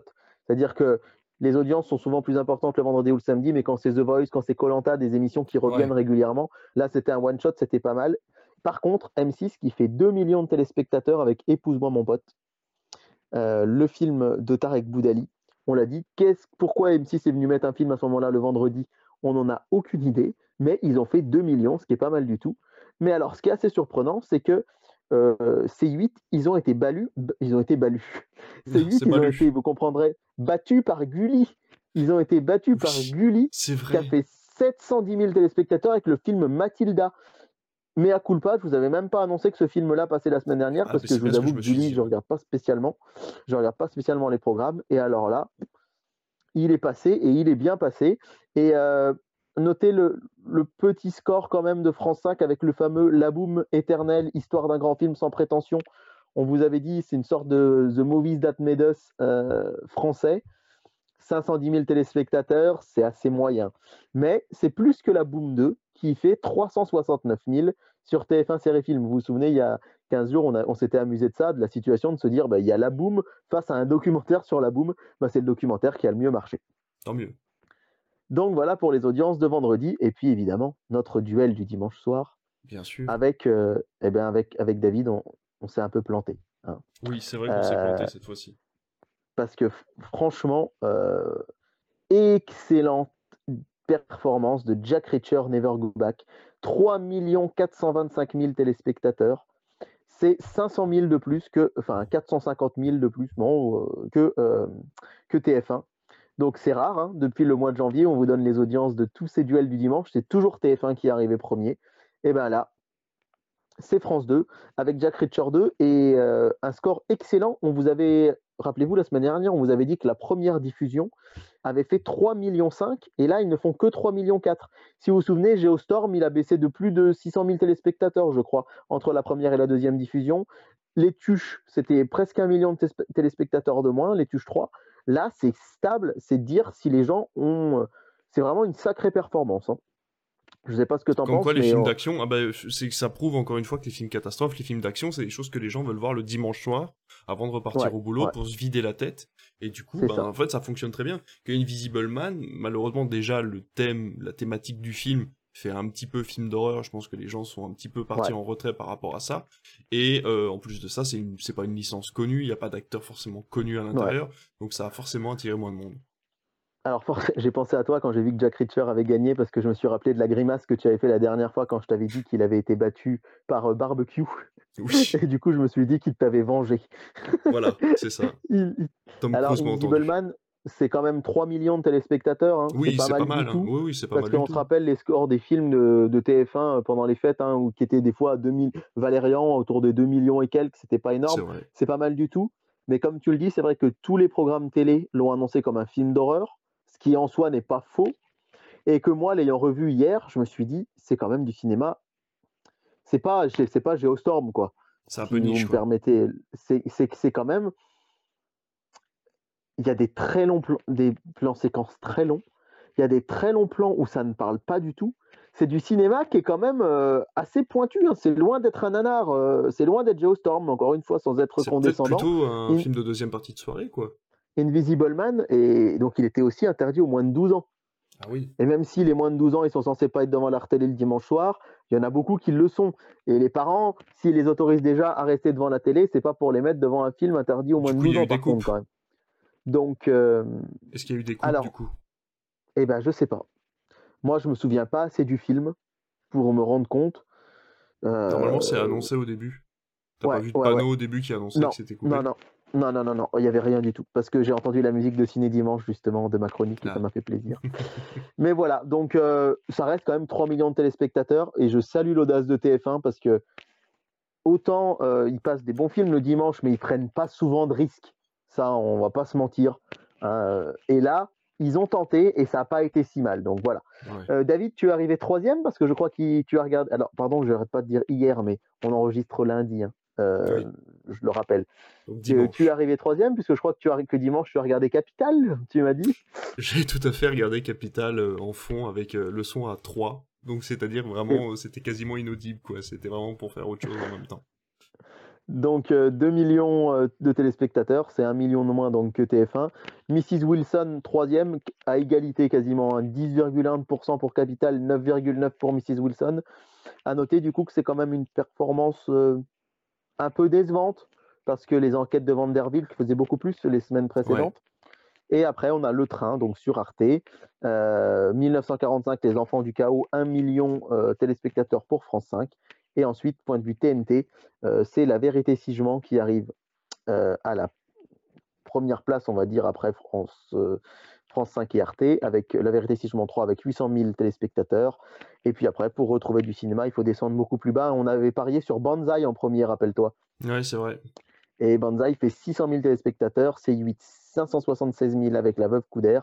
Et on avait aussi, on avait aussi pronostiqué Police assez haut, et malheureusement, Seulement 280 000 téléspectateurs. Voilà en gros ce qu'il fallait retenir pour les audiences de vendredi et de dimanche dernier. Bah, Et on nickel, rappelle donc aussi que, que comme on enregistre le lundi, bah, malheureusement, on ne peut pas vous donner les audiences de lundi, mardi, mercredi, jeudi. On en est bien désolé. Forcément. Mais bon, après, voilà, le but c'était quand même d'avoir les audiences du dimanche soir pour essayer de faire cette espèce ouais, de petit duel ça. et puis parler aussi des films du vendredi. En parlant de films, euh, Canal+ semble avoir tiré un trait sur l'accord avec Warner. Alors là aussi, c'est comme pour Salto, c'est pas une surprise. Euh, vous vous souvenez, hein, on en a parlé la semaine dernière, les chaînes Boeing, Boomerang, TCM Cinéma, CNN, Cartoon Network. Et donc, euh, il n'y a pas eu d'accord. Et on se disait que malheureusement, il y avait quand même relativement peu de chances euh, qu'on les voit revenir sur Canal, puisqu'ils allaient, bientôt, enfin malheureusement, pour les abonnés comme moi, moi je me dis pour moi c'est malheureux, mais euh, on sait qu'il va y avoir ces, nouvelles, ces chaînes qui devraient arriver dans un pack en mars sur Amazon. Mais on avait encore un petit espoir de les voir revenir, et malheureusement là ça sent de plus en plus mauvais, même si Canal Plus n'a pas communiqué là-dessus, eh bien, alors là encore c'est pour vous c'est du passé, pour nous c'est du futur, mais la nuit du 23 au 24 janvier, eh bien il y a une mise à jour qui a été mise en place par Canal pour supprimer ces chaînes de la TNT, c'est-à-dire que de, pardon, de leur décodeur et de MyCanal, c'est-à-dire que là, à l'heure où on enregistre, si je vais sur MyCanal, je vois toujours un petit carré qui m'annonce le programme qui passe en ce moment sur euh, Warner Bros TV ou sur, euh, ou sur Cartoon Network. Eh bien, il y a une mise à jour qui va faire que les chaînes vont disparaître. Donc, c'est, je trouve que pour moi, à titre personnel, je pense que ça entérine vraiment le départ des chaînes euh, de chez Canal. Ouais, c'est dommage, mais en même temps, bon, c'est des accords financiers qui sont assez particuliers à régler. Puis bon, euh, Canal a encore plein d'autres bouquets sous le bras. Oui, Même si j'ai entendu mais- qu'ils étaient en train d'enterrer Lionsgate Plus, là, tout doucement, ils sont en train de, de le cacher de plus en Oui. plus, en gros, euh, pour préparer le départ. C'est ça, et ce qui est vraiment dommage du coup, c'est que euh, ben, c'est comme souvent quand c'est le cas, hein, on va pas avoir de réduction sur nos prix d'abonnement, je pense. C'est-à-dire Oui, qu'on perd 6 ou 7 chaînes, mais euh, bon, Le Ce serait reste bien, le même. Ouais, le forfait reste le même, tout à fait. On part sur la TNT publique, enfin gratuite, on va dire, puisque tu vas nous parler de nouvelle saison de Pékin Express. Ouais, c'est sur M6, Pékin Express, c'est mon émission de télé préférée, hors, euh, on va dire mon émission de divertissement préférée, j'adore ça. Et on a eu, ouais, exactement, ça me fait rêver, moi, Pékin Express, et ça fait découvrir des pays. Et je voulais juste vous parler, bah, vous dire que euh, la nouvelle saison arrive très bientôt, on n'a pas de date. Alors en 2021, ils avaient pa- passé ça en avril, mais il y avait ce couvre-feu, ça avait cartonné. L'année dernière, ils avaient avancé ça en février en se disant que c'était l'hiver, les gens sortaient peu de chez eux, et ça avait plutôt bien marché, même si évidemment c'est très difficile de comparer des audiences euh, à une période de couvre-feu où les gens Ouais, bah, étaient chez eux obligatoirement à une, à une certaine heure. Donc euh, la nouvelle saison de Pékin Express, elle va débarquer dans les prochaines semaines, et euh, on a appris, alors déjà il y a quelques temps, hein, mais euh, le lieu de tournage, rappelons l'année dernière, si vous l'avez regardé, si vous, enfin si vous ne l'avez la pas regardé l'année dernière, C'était pas ça? c'était en Ouzbékistan, Ah, c'est ça. euh, notamment Ouzbékistan, Jordanie. Euh, c'était vraiment des pays euh, euh, qu'on n'avait pas l'habitude de voir assez peu médiatisés, euh, des pays euh, donc euh, d'Asie euh, centrale. Cette année, c'est aussi pour ça que je vous en parle, parce que ça me rappelle les saisons 3 et la saison 5 qui étaient mes saisons préférées, puisque ce sera en Amérique du Sud. Et moi, j'adorerais. euh, Enfin, c'est c'est des pays qui me fascinent. On avait eu une arrivée notamment dans la saison 5 à Ushuaia, euh, c'est-à-dire l'île la plus au sud du monde. Et là, cette année, donc Pékin Express va traverser trois pays. La Bolivie, pour commencer, avec le grand départ qui sera au lac Titicaca. Donc, euh, c'est évidemment le nom fait rire, mais c'est un lieu absolument grandiose. Puis le Paraguay va être traversé par les équipes. Et enfin, le Brésil. Donc, c'est plutôt euh, des pays qui font rêver. Et le nom de la saison a été dévoilé. Ça s'appellera le choix secret. Pourquoi Oh. ce nom? Ben, Parce que pour les habitués de l'émission, lorsque une équipe arrivait dernière de la course, hein, c'est une course en stop, les derniers euh, étaient, euh, avaient- pouvaient sauver leur peau avec un duel final. À chaque émission, le duo qui, le binôme qui arrivait en dernier défiait une équipe de son choix dans une épreuve et le gagnant de l'épreuve restait dans l'aventure et l'autre partait. Eh bien cette année, ça s'appelle le choix secret, c'est la grande mécanique nouvelle du jeu, c'est que l'équipe qui arrivera dernière va affronter toujours en duel final une autre équipe, sauf que c'est pas les derniers qui vont la choisir, mais toutes les autres équipes qui vont voter à bulletin secret Oh là pour dire quelles équipes elles vont affronter. Donc ça risque d'être assez euh, chaud, parce que on va avoir potentiellement des équipes très fortes qui peuvent sauter parce que des autres voudront les faire partir, voyant que ce serait de la concurrence. c'est ça fait un peu Secret Story tout ça. Ouais, ça, ça, va être bon, ça devrait être assez sympa. On n'a pas de date de diffusion, mais moi rien que pour voir les paysages de l'Amérique du Sud, eh bien, je serai devant M6 cet hiver ou ce printemps, ça dépend quand ça va sortir. C'est vrai que moi, euh, Pékin Express, j'avais regardé les premières années, puis je m'étais arrêté parce qu'au bout d'un moment, c'était devenu trop télé-réalité. C'est-à-dire qu'on s'occupait beaucoup plus des joueurs, euh, des participants, que vraiment des décors qu'on pouvait voir. Et c'est vrai qu'au bout d'un moment, ça m'avait un petit peu saoulé parce qu'ils allaient chercher un petit peu le côté comique, en fait, des, mm. duos, plus que finalement le côté voyage. Et c'est vrai que c'était dommage parce que l'équilibre était très bon sur les premières années et ça s'est un peu perdu. Par contre, celle de l'année dernière était euh, avait récupéré un petit peu cette cette, envie de, de faire voyager. Il faut rappeler que, contrairement à Colanta qui existe depuis 20 ans avec euh, une ou deux saisons tous les ans, Pékin Express, il y a eu une grosse pause. Il y avait une grosse chute d'audience et pendant un moment, on a cru que Pékin Express ne reviendrait plus. Et là, ça fait trois saisons qui sont de retour à l'antenne. Et on avait eu alors cette saison rocambolesque en 2021 où le tournage a commencé euh, oui, puis c'était en, en, Ouganda et ça s'est arrêté à cause du confinement. Enfin, l'émission a été diffusée en 2021, mais c'était en 2020. Ça a été arrêté à cause de la pandémie. Et ils ont pu continuer la saison, mais en Grèce et en Turquie, je crois. C'est ça. Si je dis pas de bêtises, euh, avec un gros décalage. Et c'est vrai que depuis le retour de l'émission, déjà, ça marche mieux parce qu'on a retrouvé l'esprit des premières saisons, évidemment, plus tourné sur les locaux, sur les paysages, sur les pays. Et moi, je suis assez enthousiaste là, à l'idée de, de, cette nouvelle mécanique parce que c'est vrai que ça reste une course. Hein, c'est pas euh, mm, mm, si on mm. peut regarder des documentaires, on peut regarder Échappée belle ou Déraciner des ailes. Là, c'est vraiment une course. Euh, mais en même temps, euh, moi, ça, ça me fait vraiment, vraiment, vraiment rêver ce genre d'émission. Oui. On va du côté de l'Elysée, puisqu'apparemment, Macron aurait convoqué des éditorialistes en secret. Explique-nous tout, qu'est-ce que c'est que cette histoire? Eh bien, il faut rendre à César ce qui est à César. Hein. C'est euh, l'ami Sylvain qui nous écoute, on en parle toutes les semaines, mais qui m'a envoyé une vidéo, c'est vrai, assez euh, surprenante, c'est le moins qu'on puisse dire, euh, de l'émission C'est médiatique qui a été diffusée dimanche sur France 5. Et on y apprend qu'en fait, deux jours avant la fameuse journée de manifestation pour les retraites, eh bien, Emmanuel Macron a convoqué en secret à l'Élysée les dix éditorialistes les plus influents de France. Alors, on va dire à peu, près un par grand média. Hein. Il y avait un journaliste de BFM TV, il y avait un journaliste du Monde, il y avait un journaliste d'RTL, il y avait un journaliste du journal des Échos. Et en fait, il leur a donné des, il leur a, il leur a donné des clés de langage, en gros, euh, de euh, ce qu'ils pensaient des manifestants et de ce qu'il fallait qu'ils disent de sa pensée à l'antenne tout en leur interdisant strictement de dire qu'ils avaient été convoqués à l'Élysée. Alors ça fait un peu de bruit cette histoire-là, parce que effectivement, euh, un président de la République qui convoque des journalistes, ça se fait régulièrement, mais là, entre guillemets, et alors attention, hein, je ne remets pas en cause l'honnêteté des journalistes qui y sont allés, bien au contraire, c'est plutôt là, on peut quand même un petit peu se demander euh, euh, les intentions du président de la République qui va euh, dire à des journalistes, alors il faudra dire que pour moi, la réforme des retraites, c'est ça, ça, ça, ça, ça, ça, ça, ça, ça.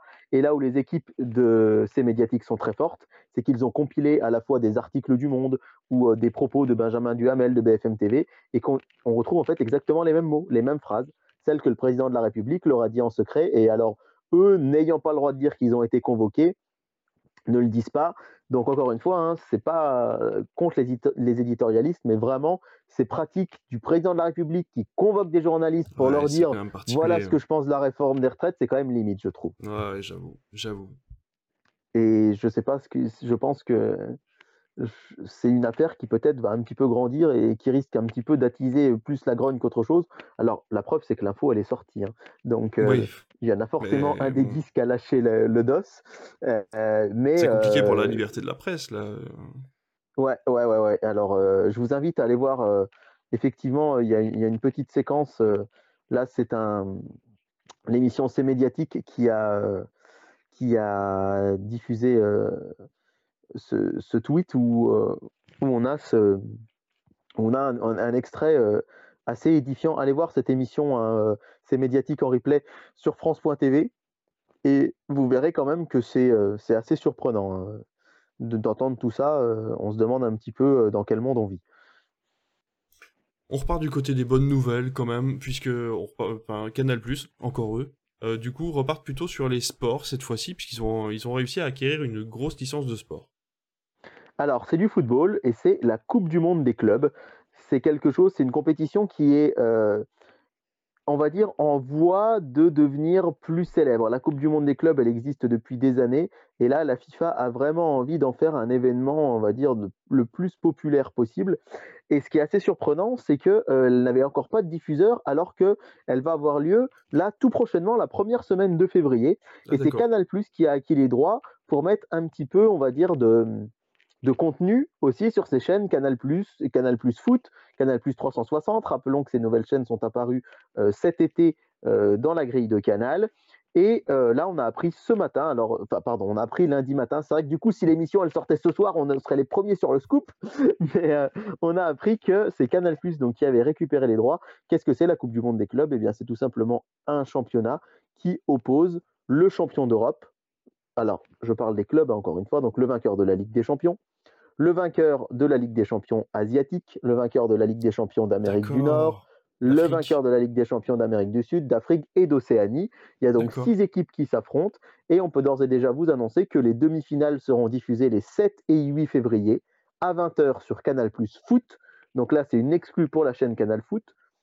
La finale pour la troisième place, ce sera sur la chaîne Canal Plus 360, ex Canal Plus décalé et que la finale, par contre, le 11 février, ce sera sur la chaîne Premium, sur la chaîne Canal+.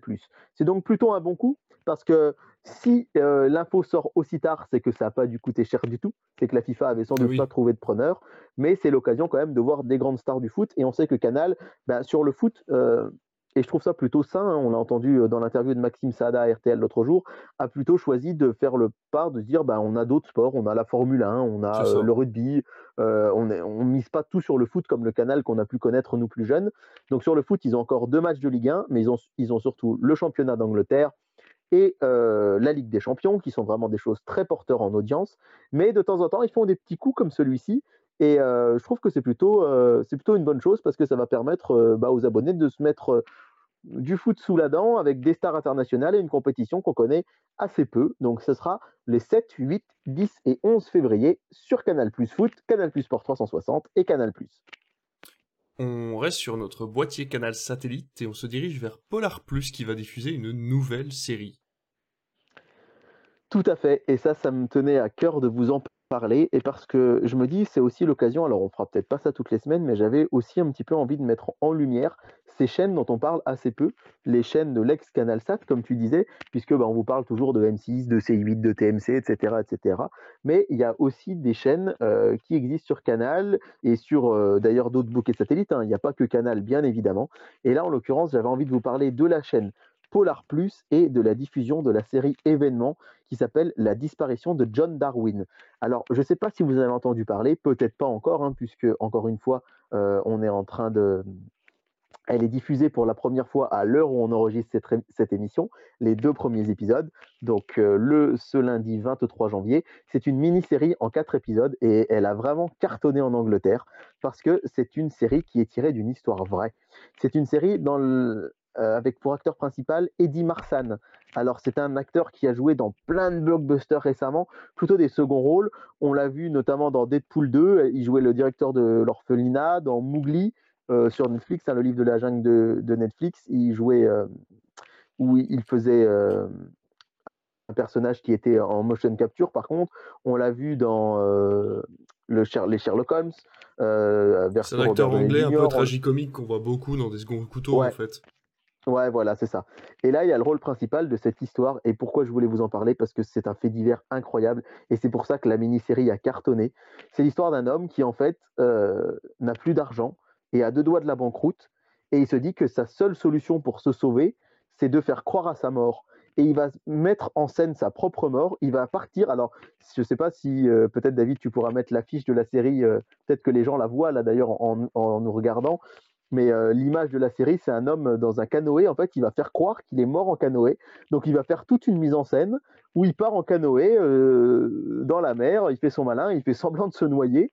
Et en fait, il va se sauver pour aller partir vivre avec sa femme au Panama en touchant l'argent de l'assurance vie qui était sur, euh, sa propre tête, dirais-je. Et en fait, la série, elle a cartonné aux États-Unis parce que, ben, en fait, ça peut paraître bizarre, mais c'est une série très drôle c'est super marrant parce que, en fait, il a. Enfin, je rigole parce que j'en ai vu quelques minutes et d'ailleurs, je compte bien voir la série et vous la débriefer. Pourquoi pas dans. Il n'y a que quatre épisodes, ça va assez vite. Pourquoi pas la débriefer dans quelques temps sur Netflix? Mais ce qui est vraiment à mourir de rire, c'est ce côté. il a l'impression d'avoir eu une idée à la Houdini ou à la David Copperfield, quoi, une idée de génie. Sauf que ben, c'est un homme assez pâteau et qui, qui va finalement un peu y arriver, mais qui va aussi faire plein de petites gaffes, donc c'est très drôle. Mais en même temps, il y a un vrai fond social. Ça part de toutes ces personnes qui ont des grosses difficultés dans la vie, qui ont du mal à s'en sortir et qui, euh, qui n'arrivent pas à faire face euh, bah, à un système euh, où, bah, si on s'en sort pas, parfois, ben, on... c'est un cercle vicieux. donc c'est vraiment une série, une mini. Ouais, c'est très très dur de remonter. C'est une série sur les gens qui se débrouillent, qui font ce qu'ils peuvent avec ce qu'ils ont, qui essayent de s'en sortir. Mais encore une fois, elle est très drôle. Le rythme est. Euh, c'est hors du commun. Et ça a cartonné. Et en fait, on se demandait en France où ça allait sortir. On peut être surpris de se dire que ça sort sur Polar Plus, mais il faut bien qu'il y ait du contenu aussi sur cette chaîne. C'est vrai que moi, je pensais plus que ça arriverait sur Canal Plus série, puisqu'on sait que Canal a un accord vraiment très important avec la BBC concernant les séries. Il y a beaucoup de séries anglaises qui arrivent directement sur Canal, et on s'attendait, bah, effectivement, enfin moi, je m'attendais à ce que ça vienne sur Canal Plus série. Maintenant, je me dis, c'est pas illogique non plus de voir débarquer des, des séries sur cette chaîne, parce qu'il faut bien que Canal la nourrisse entre guillemets. Et Canal Plus série, c'est une chaîne payante du bouquet Canal. Polar Plus, c'est une chaîne aussi payante, mais du bouquet famille qui coûte beaucoup moins cher. Ah Donc c'est aussi cool. Moi, je trouve que ça permet à des gens qui n'ont pas les moyens d'avoir Canal Plus série de l'avoir. Et du coup, bah, je trouve intéressant de vous parler brièvement de Polar Plus. Euh, c'est une chaîne qui est arrivée le 26 septembre 2017 sur Canal. En fait, euh, je ne sais pas si tu t'en rappelles, David, mais avant, il y avait une chaîne qui s'appelait 13e rue. Et c'était une chaîne qui ne diffusait que des polars. Et figurez-vous qu'elle existe toujours, 13e rue. Simplement, euh, euh, à l'été 2017, Canal Plus en a perdu les droits. C'est euh, SFR, le groupe Altis, qui a racheté 13e rue.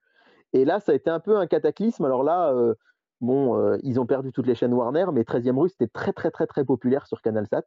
Alors euh, Canal tout de suite eh bien, a trouvé la parade. Ils ont dit ok, bon bah, on va créer notre propre chaîne, ça va être Polar Plus.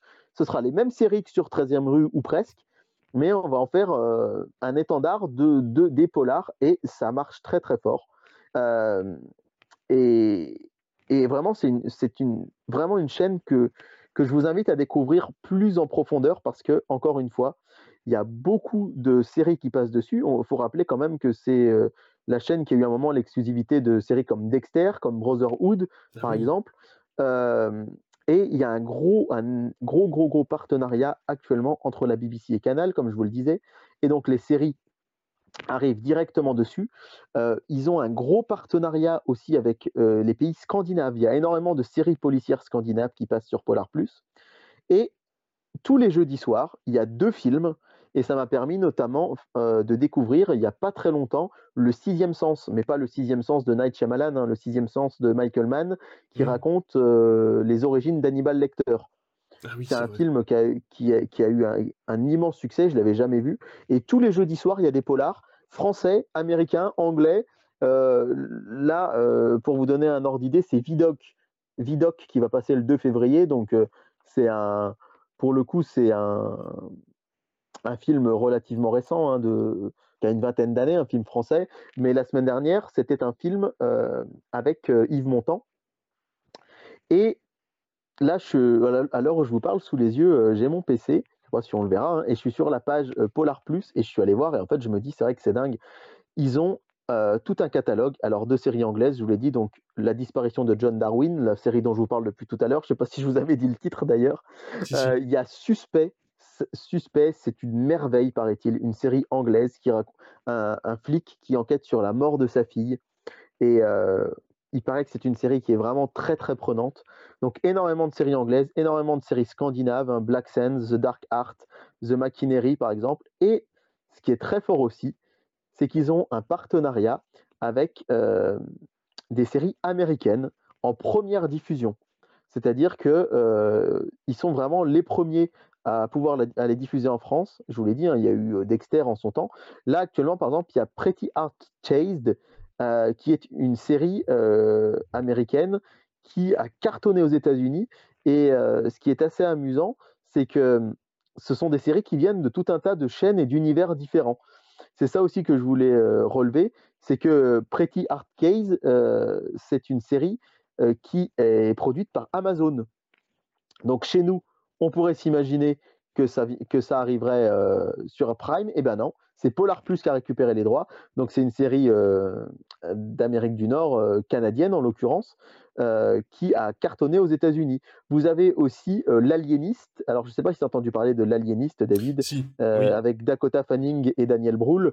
L'Aliéniste, c'est une exclusivité Polar Plus et c'est une série Netflix à l'origine, mais Netflix internationale. Et en France, c'est Canal qui a récupéré les droits et pas la plateforme Netflix. Et Canal qui l'a récupéré donc pour Polar Plus. Ils ont aussi Justified qui marche beaucoup aux États-Unis également et qui pour le coup est une série FX, donc une chaîne américaine câblée. Donc voilà, Polar Plus c'est une chaîne que moi, c'est pour ça que je voulais vous en parler ce soir parce que moi-même je me rends compte que je la regarde trop peu et qu'il y a plein de petites pépites et vraiment la disparition de John Darwin, bah, c'est l'occasion de vous dire que si vous avez un abonnement canal, euh, eh bien, allez voir, allez voir ces, ces, séries dont finalement on parle assez peu et qui sont de, de, vraies, de vraies petites pépites d'or. Et euh, d'ailleurs, pour terminer, euh, j'ajouterais qu'en journée, il y a aussi des alors il y a, il y a aussi des séries françaises en journée sur Polar Plus. Hein. C'est eux qui ont les droits des fameux meurtres à les premières saisons. Donc il y a meurtre au Pays Basque, meurtre à Orléans, etc. Ils ont aussi les droits de PJ, la série française qui passait le vendredi sur France 2, je ne sais pas si tu t'en rappelles, euh, Boulevard du Palais, Femme de loi, avocat et associé, c'était les séries France 2. Et côté TF1, ils ont, pardon, Femme de loi TF1 et Navarro aussi. C'est marrant, mais en après-midi, il y a Navarro. Et ils ont aussi euh, l'intégrale de Luther avec. Euh, ah oui, Idriss Elba. Idriss Elba, voilà. L'intégrale est aussi sur Polar Plus. Et vous avez, je ne mens pas, des dizaines, voire des centaines de séries en intégralité sur la chaîne. Et c'est dans le pack famille de Canal Plus. Donc, encore une fois, c'est vraiment pour pas cher. Et là, d'ici que vous ayez fait le tour, il faut vous lever de bonne heure. eh ben écoute, on ira acheter un œil, il n'y a pas de souci. De toute façon, moi j'ai encore un abonnement Canal Plus pour quelques temps, donc j'irai regarder bah, et alors là, la, série dont je vous parle, je crois que je l'ai dit, hein, mais c'est que 4 épisodes. Donc, et c'est une mini-série, il n'y aura jamais de suite. Ça marche. Eh ben écoute, tu vas nous parler du programme du 28 janvier au 3 février, si je ne me trompe pas. Ouais. Avant de terminer cette émission. Je, suis désolé si c'est faux raccord avec le reste de l'émission, mais si tu le veux bien, je vais remettre mes lunettes. Vas-y, vas-y. Parce que là, on enregistre depuis un petit moment et je commence à avoir un petit peu mal à la tête. Wow, je vois la vie en HD. Je viens de passer de 480p à 4K, c'est formidable. Alors, le programme de la semaine, on va commencer par dimanche, puisque vous le savez, le samedi, il y a rarement des choses intéressantes à part la semaine dernière. On vous a parlé euh, du retour de Top Gun en prime time sur Canal. Donc, je rappelle hein, que euh, là, on va vous parler des programmes qui vont du dimanche 29 janvier au vendredi 3 février. c'est ça. Et, et, et, et, et, et, ça veut dire que dès la semaine prochaine, on va vous parler de quoi? Du programme des vacances scolaires, puisque les vacances scolaires euh, de la zone. Euh, bah mince, c'est la mienne, mais je sais plus laquelle c'est. la, la, zone A, voilà. Dans le temps, on était en zone B, la Bourgogne, on a été changé, voilà. Les vacances scolaires de la zone A commencent le vendredi 3 février. Et donc, il va y avoir des programmes un petit peu spéciaux qui vont chambouler un petit peu tout ça. Je sais pas si on va faire des news, du coup. non, mais euh, c'est pas si. C'est pas Noël, hein. c'est pas Noël. Il y aura pas des films en journée, des choses comme ça. mais je peux déjà vous dire que le 10 février, allez, c'est une, info euh, que je vous lâche avant la semaine prochaine. Bah, par exemple, M6, le 10 février, c'est un vendredi, va passer en prime time Vaiana. Et ça, oh. déjà, ça va être un petit événement, je pense. Alors, on commence par le duel du dimanche soir, cher David, qui nous confirme que c'est bien une surprise pour toi. Ah bah oui, toujours. Et que tu ne sais pas, euh, je le dis, hein, parce que c'est, il paraît que c'est sympa. On m'a dit que d'avoir la surprise, que de voir que David est, est sincèrement surpris de ce que je lui annonce. Alors, eh bien, tiens, je vais essayer de te faire deviner quel film sera sur TF1. Allez. C'est un film qui, lors de sa dernière diffusion, a fait 5 500 000 téléspectateurs. C'est un film de super-héros. Donc, c'est assez rare, hein, un film de super-héros qui fasse un tel score, même si on était en période de couvre-feu. C'est un film de super-héros, c'est une origin story. C'est un Warner. Et c'est un Warner. Et c'est un Warner. TF1 a les droits des. Alors TF1 les droits aussi des. Euh, des Marvel, d'accord. Des Marvel, ouais. Des, une des Marvel récents. Story et il a fait 5 millions lors de sa première diffusion. Ouais. Oh, bah, ça va être euh, Man of Steel Aquaman Aquaman. C'est Wonder Woman Ah, qui va être diffusé Woman. par TF1. D'accord. Le premier. Wonder. Woman, le premier, de Patty Jenkins avec euh, Gal Gadot. Alors attention, il est possible que le film soit déprogrammé, Oh. puisque ce dimanche soir aura lieu la finale du championnat du monde de handball et l'équipe de France est actuellement, au moment où on enregistre, en quart de finale. Si elle se qualifie, la finale aura lieu dimanche soir et TF1 enlèvera Wonder Woman pour passer la finale de la Coupe du Monde. Donc voilà, c'est entre parenthèses. Euh, J'avoue que c'est ce- un choix qui, En ce Pardon moment, les, les- en ce moment les, les films sont diffusés, les matchs sont diffusés sur TFX, si je me trompe pas, non C'était pas ça? Ouais. Oui, alors il y a même des. C'est même. euh, c'est là où je trouve c'est un peu triste, c'est que TF1, comme je vous l'ai dit l'autre fois pour la Coupe du Monde de rugby, ils veulent être là que pour les gros, gros, gros, gros, gros événements qui font beaucoup, beaucoup, beaucoup, beaucoup d'audience. Et euh, ils n'ont pas passé tous les matchs de l'équipe de France euh, sur TFX, c'est-à-dire qu'il y a des matchs qui ont été diffusés que sur Beansport en version payante du coup. Donc c'est un peu dommage. Euh, là, il y a eu euh, sur TMC euh, dimanche soir le France-Espagne, ou sur TFX, je ne sais plus, euh, qui, a, qui a bien fonctionné. Mais là, effectivement, demi-finale et finale, s'il y a lieu, ce sera sur TF1. Donc Wonder Woman est en, entre parenthèses. Je pense que c'est aussi pour ça qu'ils ont choisi ce film-là. Je sais pas ce que tu en penses, mais en se disant, bon, c'est une rediffusion, il avait cartonné, mais si jamais on ne peut pas le passer, on pourra sans problème le repasser à un sûr. autre moment. Ouais. Mais, Won- mais Wonder Woman, euh, alors moi, c'est un film qui me rend schizophrène parce que la première fois que je l'ai vu en salle, je me suis dit, c'est vraiment pas terrible. Et quand je l'ai revu à la télé, d'ailleurs, on en avait parlé Oui. dans notre émission, on avait fait un débat, bien. souviens, c'était est-ce qu'il faut voir, est-ce que voir plusieurs fois un film peut nous faire changer d'avis? Et ça avait été le cas, moi, Wonder Woman, quand je l'avais revu à la télé, je me suis dit, mais en fait, il est pas si mal que ça. Et j'ai même acheté le Blu-ray depuis. et, et du coup, euh, du coup, voilà. Donc Wonder Woman, potentiellement euh, à la télé dimanche soir. Et face à lui, alors là, pour le coup, c'est pas vraiment de la, de la contre-programmation, puisque ce sera un autre blockbuster sur France 2. Sauf que ce sera pour France 2 un blockbuster inédit. On rappelle que Wonder Woman est de 2017. Là, ce sera un film de 2019 et ce sera Terminator Dark Fate. Ouf. Donc voilà le duel du dimanche soir. Wonder Woman qui va affronter euh, Linda Hamilton et Arnold Schwarzenegger. Euh, c'est vrai que France 2, ils n'ont pas l'habitude de passer des blockbusters Non. comme ça, des films de saga. Euh, alors, je vais être franc avec vous. Terminator Dark Fate, je l'ai vu en salle. J'ai aucun terrible. souvenir. C'est pas Mais terrible. aucun Ouais, je suis souvenir. pareil, je l'ai oublié complètement. C'est fou, hein. Alors, moi, la saga Terminator, par contre, je ne l'ai pas découvert du tout jeune ou autre. C'est quand le, pré- le précédent, c'était Genesis, je crois, Ouais. qui était sorti. Quand Genesis est sorti, euh, j'ai regardé les quatre premiers. Ah oui, j'ai acheté un coffret Blu-ray euh, à la Fnac euh, en promo pendant les soldes et j'ai regardé les quatre pour voir le 5. Et du coup, j'étais allé le voir, Dark Fate, et je me souviens que j'avais trouvé ça sympa, mais pas fou. Mais j'en ai aucun souvenir. C'est hallucinant. Donc, euh, je ne pense pas que je le regarderai forcément, mais euh, c'est. Ouais. C'est. Je, je, je sais pas trop quoi en penser de ce duel-là. Moi, je sais pas ce que t'en penses, toi, mais. Moi, je vois France 2 devant TF1. Je sais dirais- pas. Je dirais Parce 3, que 3 Terminator, 5. c'est quand même. Ouais, mais celui-là, c'est. Je sais pas. Je sais pas pourquoi. Il est inédit, hein, ouais. Ouais, il c'est est inédit, mais après, c'est vrai que c'est le 6. Alors, évidemment, il s'appelle pas Terminator 6, et heureusement pour France 2. Ils appellent Dark Fate. Je pense que des gens vont se dire, allez, on regarde un Terminator. Mais les gens qui savent que c'est le 6, je sais pas s'ils voudront se retaper les 5 pour pouvoir Ouais, le voir vrai. dimanche, quoi. C'est vrai. Donc, euh, ah, je sais pas du tout. Et puis, de toute façon, s'il y a finale de handball, euh, ça va complètement fausser les chiffres. Ah bah oui, complètement. Mais bon, à voir. Euh, Arte propose The Pledge de Sean Penn en 2001. Je ne connais pas ce film-là, mais euh, c'est sans doute très bien. Euh, sur C8, avec leur vieux film du dimanche, hein, c'est Marche à l'ombre, Oh, donc de, de Michel Blanc. W9, Bienvenue à bord avec Franck Dubosc et Valérie Lemercier. hein, on va pas se mentir, c'est pas terrible, terrible, terrible. C'est le moins qu'on puisse dire. Et euh, du côté euh, de la TNT HD, comme on l'appelait à l'époque, hein, c'est des chaînes qui sont arrivées en 2014, euh, c'est Speed qui sera proposé sur Sister. ah super. Ouais, c'est. Alors, je sais pas si tu t'en rappelles, hein, mais en fait, les dimanches soirs, là, on était sur les divergentes. Ils ont passé les trois premiers, Oui. et là, ils, ils passent Speed. Et j'avoue que bah, je, me, je me poserais bien devant moi, Speed. hein. C'est un. C'est un bon souvenir, ça fait très Ouais. longtemps que je l'ai pas vu. J'avoue. Et alors, ce que j'aime bien dans The Movies That Made Us, d'ailleurs, sur Netflix, c'est euh, le réalisateur John McTiernan qui dit euh, Ouais, bah en fait, ils ont juste voulu faire un piège de cristal dans un bus euh, et c'est beaucoup moins bien. j'aime bien le. C'est ça. Ouais, on peut, on peut voir ça comme ça, effectivement. Mais bon. Alors, ça, c'est pour le dimanche. On va passer à notre euh, bon vieux lundi. hein. Comment ça va? Comme un lundi.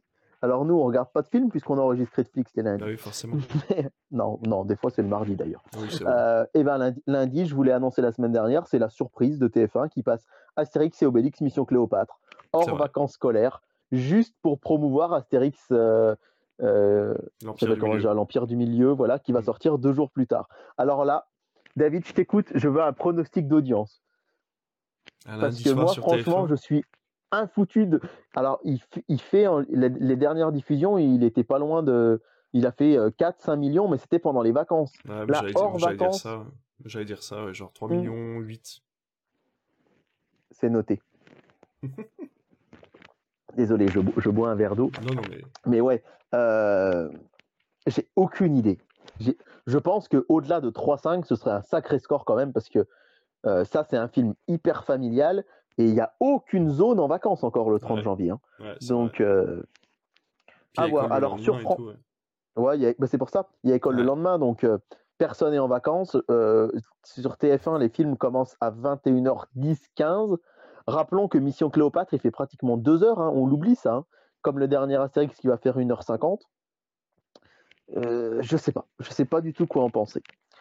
Euh, face à, à Astérix, on le sait, France 3 passe un film tous les lundis soirs et cette semaine c'est assez surprenant puisque c'est Carbone d'Olivier Marchal avec Benoît Magimel. Moi je l'ai jamais vu. Moi non plus. Alors euh, voilà. mais c'est bien ce qui passe en ce moment France 3. Je trouve c'est enfin, ça- Mais ouais, mais c'est pas mal ces petits polars. Ou alors il y avait 2012 Ouais. la semaine dernière et Ouais, tout. Donc, euh, il y avait chouette. 2012 la semaine dernière. Enfin, il y avait 2012 hier soir d'ailleurs, à l'heure où les gens nous écoutent, puisqu'en fait nous il n'est pas passé encore.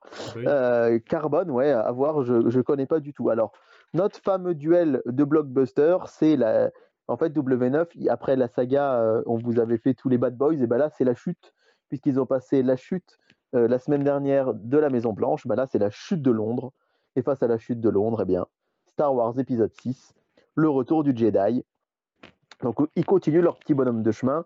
À noter qu'on a des films un peu plus classiques sur ces stars, comme L'adversaire de Nicole Garcia avec Daniel Auteuil ou Tueur, Tueur de dames de 1955 sur Arte.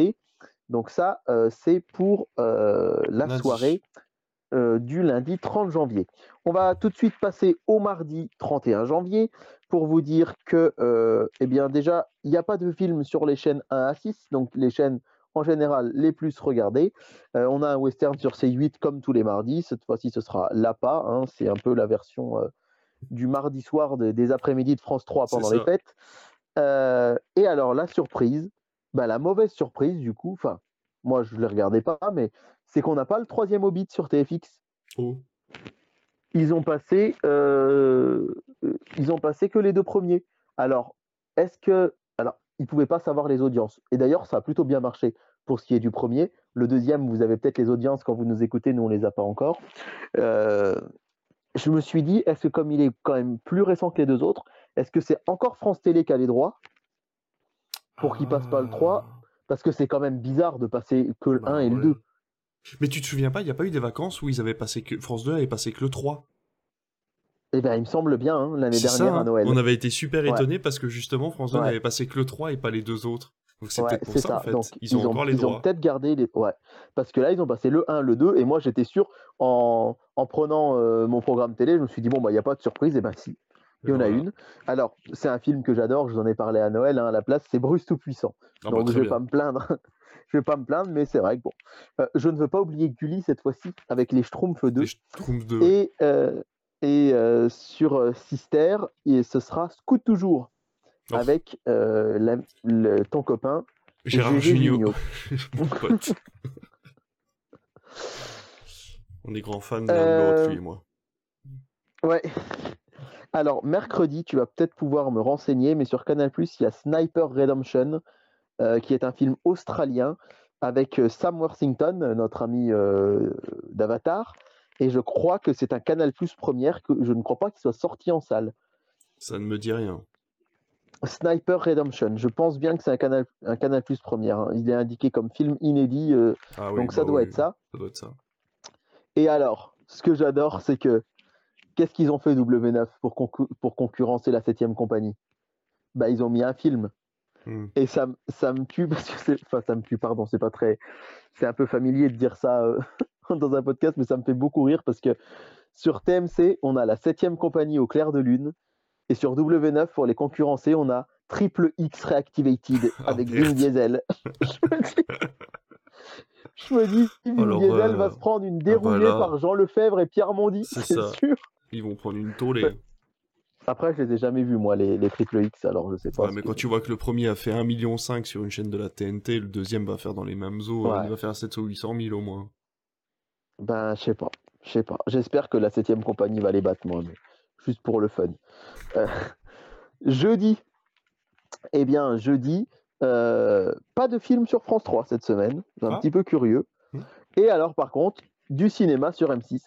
M6, je me dis, en vrai, c'est tellement. Enfin, ils mettent des films le lundi, des- un coup le mardi, un coup le mercredi, un coup le jeudi, un coup le vendredi. C'est. Ils, ont même, ils avaient même fait un cycle à l'été 2021 le samedi. Alors, on peut critiquer le fait que TF1 ce soit très souvent que le dimanche, mais au moins on sait que n'importe quel dimanche, on met TF1, il y a un film. Pareil pour France 2. M6, c'est décousu comme les pantalons de ma, je vais dire de, de- de ma grand-mère, mais la pauvre est plus de ce monde. mais, enfin bon, bref.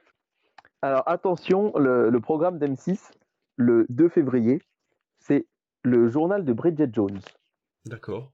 à, à 21h. Bridget Jones, Bridget Jones, l'âge de raison, à 23h. Et du coup, à ton avis, c'est quoi le troisième film à 1h du matin? Oh bah c'est le troisième Bridget Jones. Ben évidemment, pas du tout. Ah. À Chaque fois, je 1h me du matin, avoir. à 1h du matin, mais alors c'est sûr que c'est parce qu'ils avaient les droits du film et qu'ils n'arrivaient pas à l'écouler, ils passent Wild Rose de 2018. Je sais pas si tu te souviens de ce film. On l'avait passé à l'époque au Rio Borvo, mais alors toi, tu, tu étais encore euh, en train de vendre des télés. Euh, ce film, Wild Rose, c'était, alors euh, je me rappelle très bien de cette affiche, c'était... Comme tu dénigres mon ancien travail. Ah non, mais bah, non, je le dis pas, en plus pas du tout en étant condescendant, tu vendais des... Tu, tu, tu- voilà, bref. Wild Rose, l'affiche, c'était marqué, alors peut-être que tu pourras la retrouver et la mettre à, nos, Vous pouvez nos oublier Star is Born, c'est marqué. Vous pouvez oublier euh, Star is Born. N'importe Et c'était quoi. un espèce de, de biopic sur une chanteuse country. Et alors, je sais plus si, si je dis pas de bêtises, c'était euh, qui est-ce qui distribuait ça? Peut-être c'était Metropolitan, mais bref. Et du coup, je pense qu'M6 a acheté les droits et que le film s'est planté et qu'ils sont obligés contra- contractuellement de le passer. Bah oui. En tout cas, si, parce qu'un jeudi soir hors vacances entre 1h et 3h du matin, c'est vrai que c'est l'idéal pour découvrir un film à la télé. donc, donc voilà, ce que j'aime bien, c'est que c'est écrit euh, sur mon programme inédit en clair. Bah oui, inédit en clair, c'est bien temps. Euh, euh, puis quelques autres films, W9, c'est Anti-Gang avec Jean Reno et Alban Lenoir. Oui. Sur TFX, c'est peut-être un des pires films que j'ai vu en salle. C'est Assassin's Creed. Je l'ai pas aimé du tout. Ah du oui, tout. Non, pas il est vraiment pas terrible. Non, il est pas terrible. Avec euh, Fassbender. Par contre, TF1 série film passe Mad Max Fury Road. Oh, trop bien. Donc, rappelons que deux chaînes du groupe TF1, TFX et TF1 série film, passent Assassin's Creed et Ma- Mad Max Fury Road. Ouais, On peut dire que c'est pas tout à fait le c'est pas tout à fait le même niveau de, de, de cinéma. Non. Et enfin, vendredi, enfin, je peux vous annoncer un blockbuster sur Canal, puisque alors ce soir d'ailleurs, j'ai oublié de le dire la semaine dernière. Ce soir, nous sommes donc aujourd'hui le vendredi 27 janvier. Il y a euh, La Traversée, le film avec Alban Ivanov, Oui, qui est le on blockbuster parlé, ouais. du soir sur Canal. Ouais, voilà, on en avait parlé la semaine d'avant, mais Mm. j'avais oublié de le rappeler la semaine dernière. Et là, j'attends ton avis, David, sur ce film vendredi soir. Vendredi 3 février, le blockbuster Canal, c'est Bullet Train. Oh, trop bien. Ouais. J'ai adoré Bullet Train. Ah ouais, j'ai adoré ce film. Il est drôle, il est bourré d'action, il est... C'est top. C'est top, top, top, top. J'ai adoré Bullet Ouais, Train. ouais. Alors, et en plus, ils nous font plaisir parce que c'est suivi par Coupé. Donc, Oh. autant dire que Voilà, tu peux là, passer une belle il y a soirée. de quoi. Ouais, ouais, ouais. Entre Bullet Train et Coupé, c'est vraiment chouette. c'est chouette. Euh, C'est chouette. M6 remet du cinéma le vendredi soir. Donc, ils sont vraiment partis, je pense, pour en faire une vraie casse cinéma pour le coup. Là où on avait eu euh, Épouse-moi mon pote, Mm. on a eu Divorce Club et ils continuent à faire une casse comédie puisque ce sera Nicky Larson de Oh, Philippe. Lachaud qui sera diffusé. là. Donc, je trouve ça vraiment chouette. Alors, aussi, je pense, pour surfer sur l'arrivée en salle d'alibi.com. Bien sûr. mais ce sera Nicky Larson. Euh, France 5 va diffuser L'horloger de Saint-Paul euh, de- avec Philippe Ah Noiret. oui. Oui. Et C8 va diffuser Pattaya. Aïe, aïe, aïe. Euh, Alors Pattaya, moi je suis pas très fan. Bah, Et surtout Alors, je vais t'avouer que si alors, Pattaya, Ouais, mais dis-toi que juste. Alors, je ne veux pas dénigrer le public de, de, de- du, du Prime de, de C8, mais tu as quand même touche pas à mon poste juste avant.